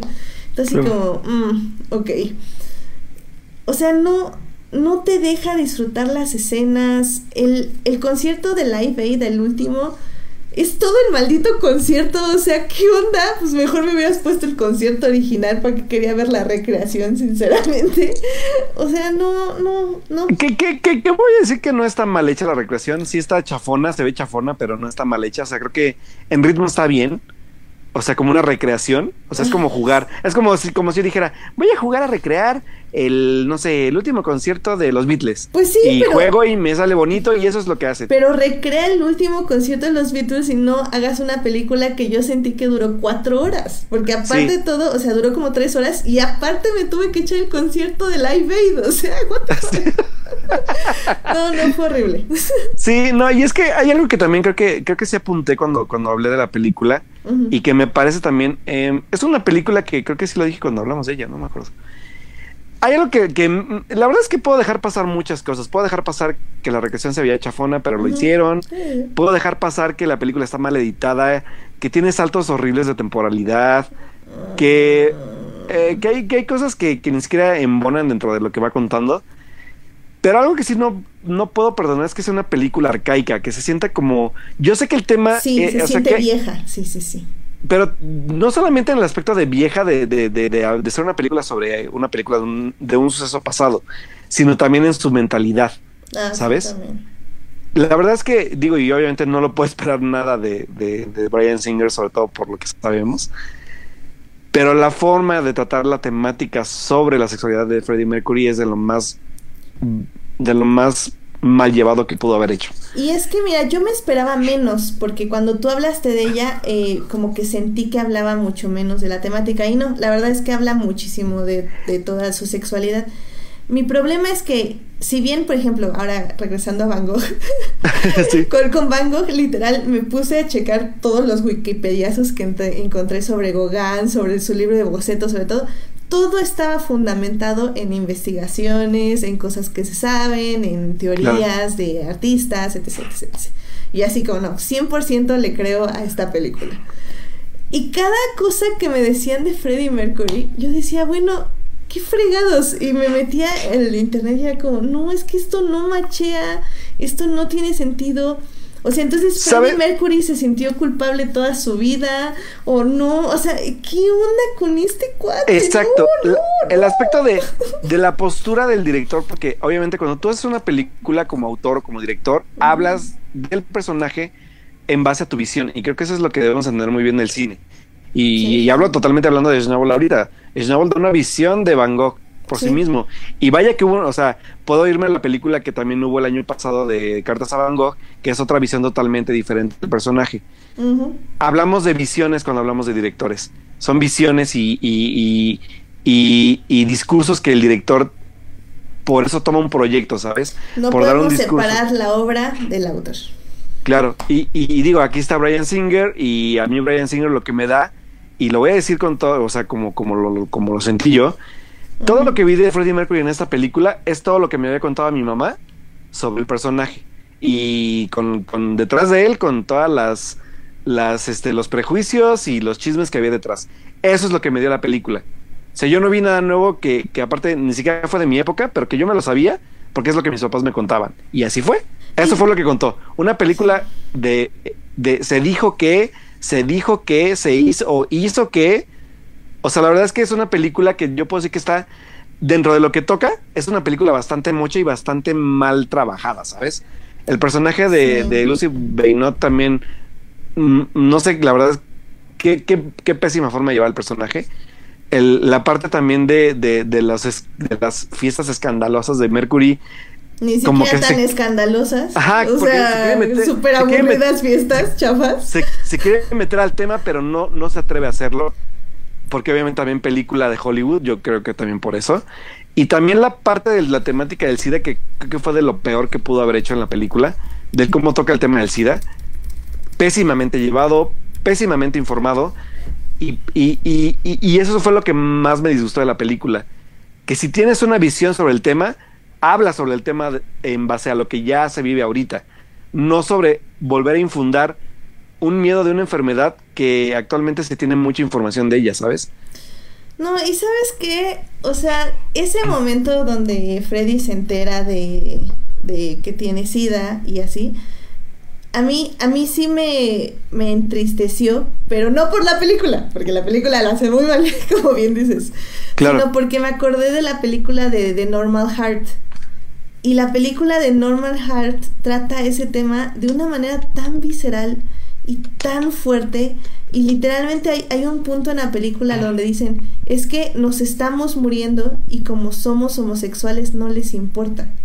Y, y es, una, es un momento de la película que así estás en lágrimas, o sea, pero neta te pega en el corazón.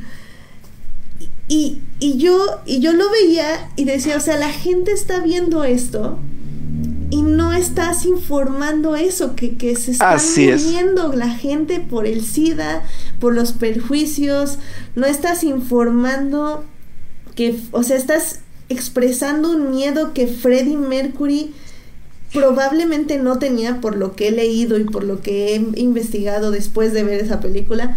O sea, él, él no, no tenía el miedo de, de ser homosexual y toda la mugre película tiene miedo y está con un sentido de culpa, que lo entiendo, o sea, cualquier personaje puede tener eso, pero no todo el tiempo y menos ah. Freddie Mercury. Aparte, hay, una secuencia que la verdad sí creo que creo que sí sí creo que confunde bastante al espectador, ¿sabes?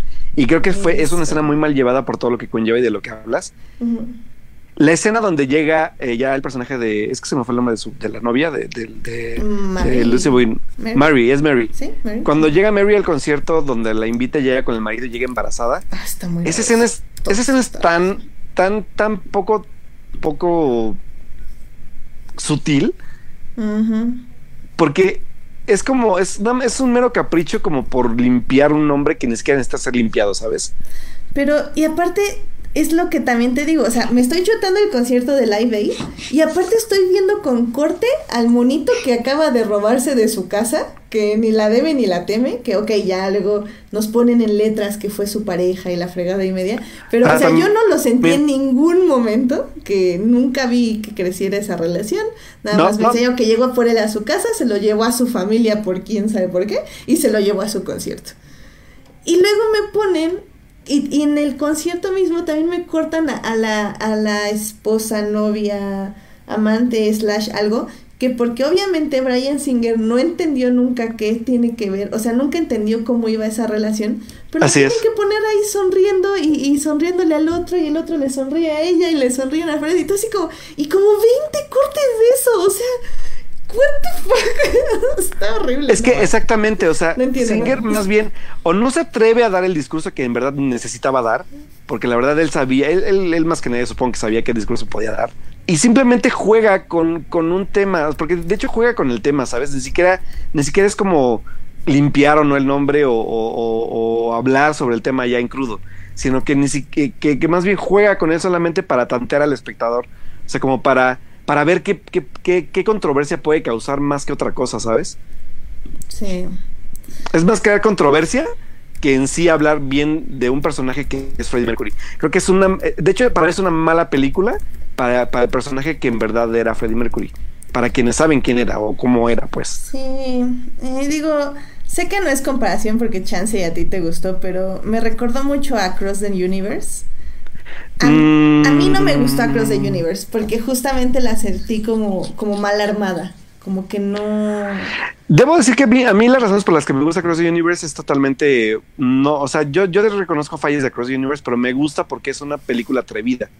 Es una película que juega con un concepto que yo ya había visto, pero que me gusta porque justifica bien el por qué cada cosa está en ese lugar, más no, no cuaja totalmente dentro de la historia de cada personaje. Eso lo, lo acepto totalmente. Sí, o sea, y digo, como digo, tal vez es mala comparación. Y que, y que, y que conste, que creo que aquí puedo validar con lo que dice sí, la comparación de Cross the Universe, que aquí los personajes de, de Bohemian Rhapsody están porque son ellos, no porque necesariamente estás de resolviendo una trama Ah, sí, sí, porque no hay trama, o sea, no hay un guion. O sea, o sea la novia es la novia, lo que slash, lo que sea, está ahí porque formó parte de la vida de Freddie Mercury y debe estar ahí.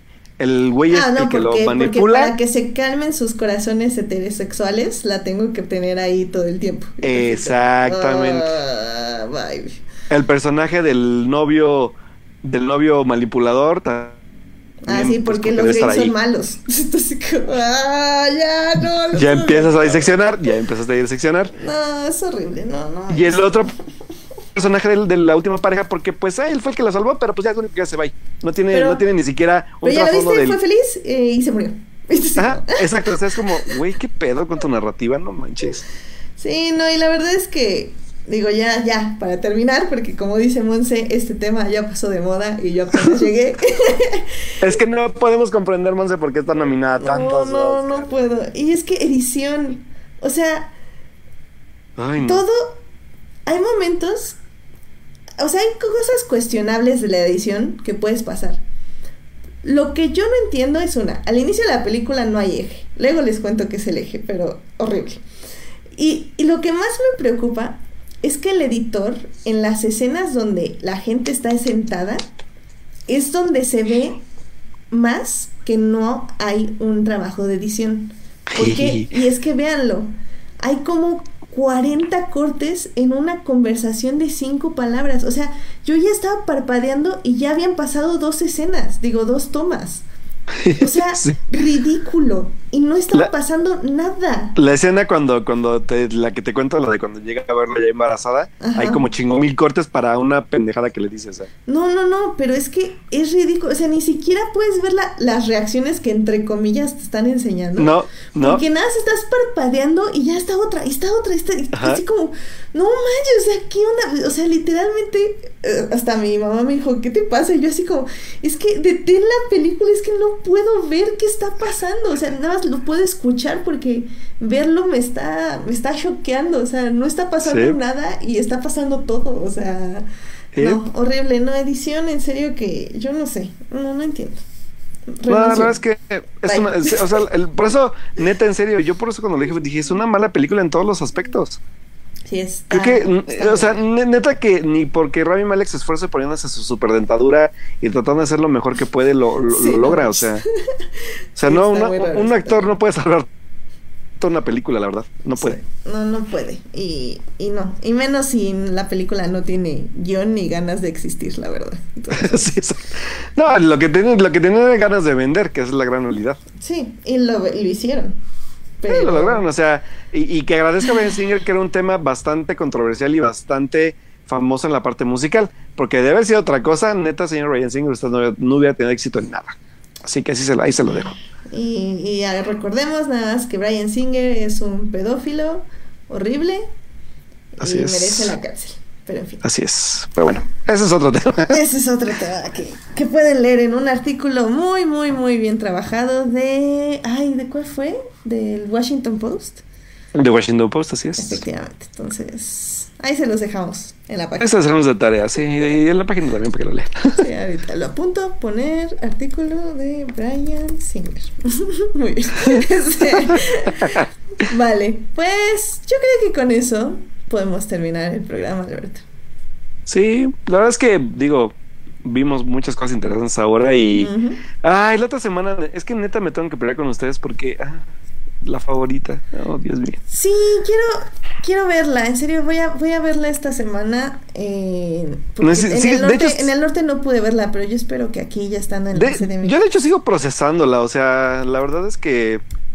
Ah, sí, ah, no sé, ah, sigo procesándola, o sea, espero ya tenerla un poco más clara cuando hable contigo, porque, ah, no lo sé, no es lo que yo esperaba, con eso lo voy a decir todo. O sea, pero obviamente también son mis, expectativas jugándome.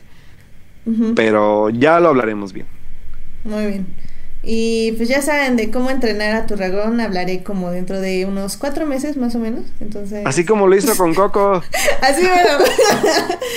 Pero también pues recuerden que esta semana, ya para antes de despedirnos, se estrena también otra que está multipremiada y multinominada, que es la de The Green Book. The Green Book. Para que la vayan a ver. Eh, Una amistad sin fronteras, ¿cómo se llama? Una amistad sin fronteras. ah, qué bonito. Ah, que también sé que han recomendado mucho la que se va a estrenar, la que se llama Cafarnaum. Ah, Cafarnaum, así es. Ah, yo me la perdí en Morelia y sí estuvo ahí. Sí, dicen que está muy, muy buena. Pero hay muy buenas, sí, hay muy buenas referencias de Cafarnaum, así que sí hay que ir a ver para ver qué tal está, porque sí, sí está fuerte, según yo sí está fuerte la película. Muy bien. Este, y pues sí, pues pueden ir a ver cualquiera de esas dos. Intentaré ir a ver Vice y la favorita. Y hay que hablar de Velvet Buzzsaw, yo quiero verla porque no la he visto. Ay, ¿cuál, cuál es esa, eh? Sí vi que la pusiste. De Netflix. La que está protagonizada por Jake Gyllenhaal. Ah, no sé. Hay que verla así, porque bueno, muchos dicen que está, es una, es una comedia negra divertida, otros no les gusta, pero yo quiero verla, porque sí, sí, tiene un elencazo, la verdad, la, la película, ¿eh? Ah, ya sé cuál, pero no, ¿es serie o película? No, es película. Ok, ok, ok, ok. Ah, va, pues sí, esa la puedo ver yo. Sí, sí, sí. Sí, yo también la voy a ver, de hecho la voy a ver yo creo que mañana, me la viento. Va. Este, bueno, rápido nada más, dentro del elenco de Velvet Buzzsaw está Jay Gyllenhaal, está John Malkovich, está René Russo, está Tony Collette. Y de, de, hecho está dirigida por Dan Gilroy, que es el director, con obviamente también ya trabajó este Jake Gyllenhaal, que es este... Ay, ¿cómo se llamaba en inglés, Edith? Este, la de Primicia Mortal. Ah, chihuahua. Ah, ah, ya, ya, ya sé, ya sé, ya sé. Este, espera, Sí, ah, ¿cómo este, Nightcrawler, Nightcrawler. Nightcrawler, sí. Ah, esa está, está Nightcrawler es un película, una de mis favoritas de este año, la neta. Está fuerte. Sí, está muy fuerte. Y esa sí la vi en el cine. Está, estaba Sí, también. Sí, antes que a mí me gustó mucho. Así que, digo, está Gyllenhaal, está el director. Así que yo, yo sí la quiero ver, la neta. Damn, ok. O sea, tenemos 1200 cosas. Y también ya agendamos con alguien del chat. Joyce, Joyce. Joyce, Porque hay que hablar de un buen de cosas de DC, que de hecho por eso no dije nada de esas noticias, porque yo sé que Joyce las quiere discutir en algún punto de la vida. Entonces, a ver, vamos a tener que agendar esto, Alberto, porque, damn it, ¿por qué febrero hay tantas cosas? Siempre a inicios de año es demasiado de qué hablar. Y ahora lo peor es que me quejaba de que no duró un chorro. Y este. Y febrero va a durar bien poquito para ver todo lo que queremos ver. No manches, no, no, no. Ayuda, por favor. Y luego vienen los Óscares y nos volvemos locos. Por, por, ahí me están preguntando que si no vamos a hablar de Mi Rey versus Godines. Efectivamente, no vamos a hablar de Mi Reyes. o sea, no, no, ven que estoy perdiendo mi tiempo viendo Polar o viendo Killing Eve y así. Todavía quieren que pierda más tiempo con Mi Reyes contra Godines. La, la verdad es que yo he oído cosas medianas, o sea, como que siempre llama la atención, igual una vez así, un miércoles que no tenga en qué gastar mi dinero, puede que lo vaya a ver, así que... Ahí está. Si la veo, ahí les aviso. Alberto es su gallo, chicos. en fin. Bueno, Alberto, pues, ¿dónde te pueden encontrar nuestros queridos escuchas? Pues bueno, chicos, me pueden encontrar en mi Twitter como Alberto Molina con doble O Y pues también ya, ya regresé a la, a la escritura de mis pequeñas reseñas. Me pueden estar leyendo tanto, pues ya también estoy participando en tanto en síntesis, este, el periódico Síntesis, como en los rostros también, que nos están este, pues invitando también a funciones de prensa. Ahí también están mis reseñas. Y sigo sin lanzar mis videos de Instagram TV, pero ya neta, me voy a poner las pilas para lanzar el que tengo pendiente. Así que pues ya este, ya, prometo que sea la otra semana de menos, ya, ya tienen mi primer video del año. Y pues también este, ahí obviamente participando en la cuarta pared. Vamos a lanzar de hecho ya en, en breve, de hecho, un especial de, los Óscares, para que también estén pendientes del, del, del, especial. Y pues bueno, eso es todo y ahí nos estamos leyendo cualquier cosa. Y a mí me pueden encontrar en HT Idea donde efectivamente también quiero hacer algún Instagram TV algún día de estos, pero obviamente no lo voy a hacer eh, cercano o algo así.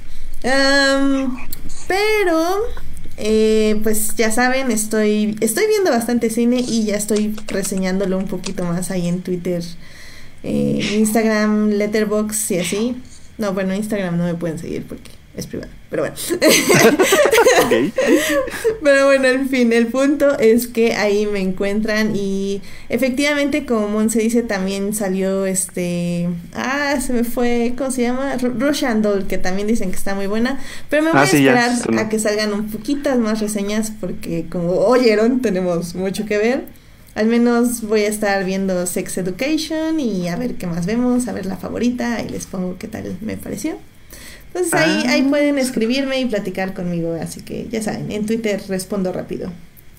Ah, por cierto, igual dice Julián, de, hecho sí me dejó ahí unas recomendaciones en Twitter para ver de también a aquellos que les gusta el anime. Yo también espero ponerme como, como al día también con los supercampeones de que se llama A Place Further Than the Universe. Este, la verdad es que se ve bonita la, el concepto de la serie, por ahí ya, ya lo mencioné también de Julián. Y nos dejó también una serie de Netflix que también es como un anime que, que, me llamó bastante la atención, de hecho, que es así, le voy a dar su, su tiempito para verla, que se llama, ahorita les digo cómo se llama, porque la verdad es que se ve bastante interesante. Esperen, les digo en tres segundos, denme unos tres segundos. Y, eh, esperen, esperen. Sí, porque, ah, se llama Pilotos de Dragón. Se llama Hisone Tu Masotan. Y la verdad es que se ve bien bonita esa serie. Son como, pues, literalmente son como como avioncitos en forma de dragón y pues según eso son como eh, fuerzas de autodefensa. Y se ve bonita la serie, la verdad es que se ve muy, muy padre. Así que hay que checarla también. Yo, bueno, yo la voy a checar porque yo soy el que anime aquí. Así que este. pues vamos, vamos a ver qué tal está, porque Nerd Otaku, aparte de todo. muy bien, muy bien. Sí, yo algún día me pondré al día con Digimon. Sí, así que Julián, gracias por las recomendaciones. Las vamos a checar y pues para poder hablar este, en un momento de, del mes de, ellas también. Muchas gracias por la recomendación. Excelente, excelente. Sí, ahí, ahí no la pasas por escrito para, claro, para decir que las voy a ver y no verlas. Porque soy horrible. y pues sí, también rápido, renovaron Legends of Tomorrow. Yes. Sí, Monse, apúntate, porque hay que hablar de Legends of Tomorrow. Yeah. muy bien, muy bien.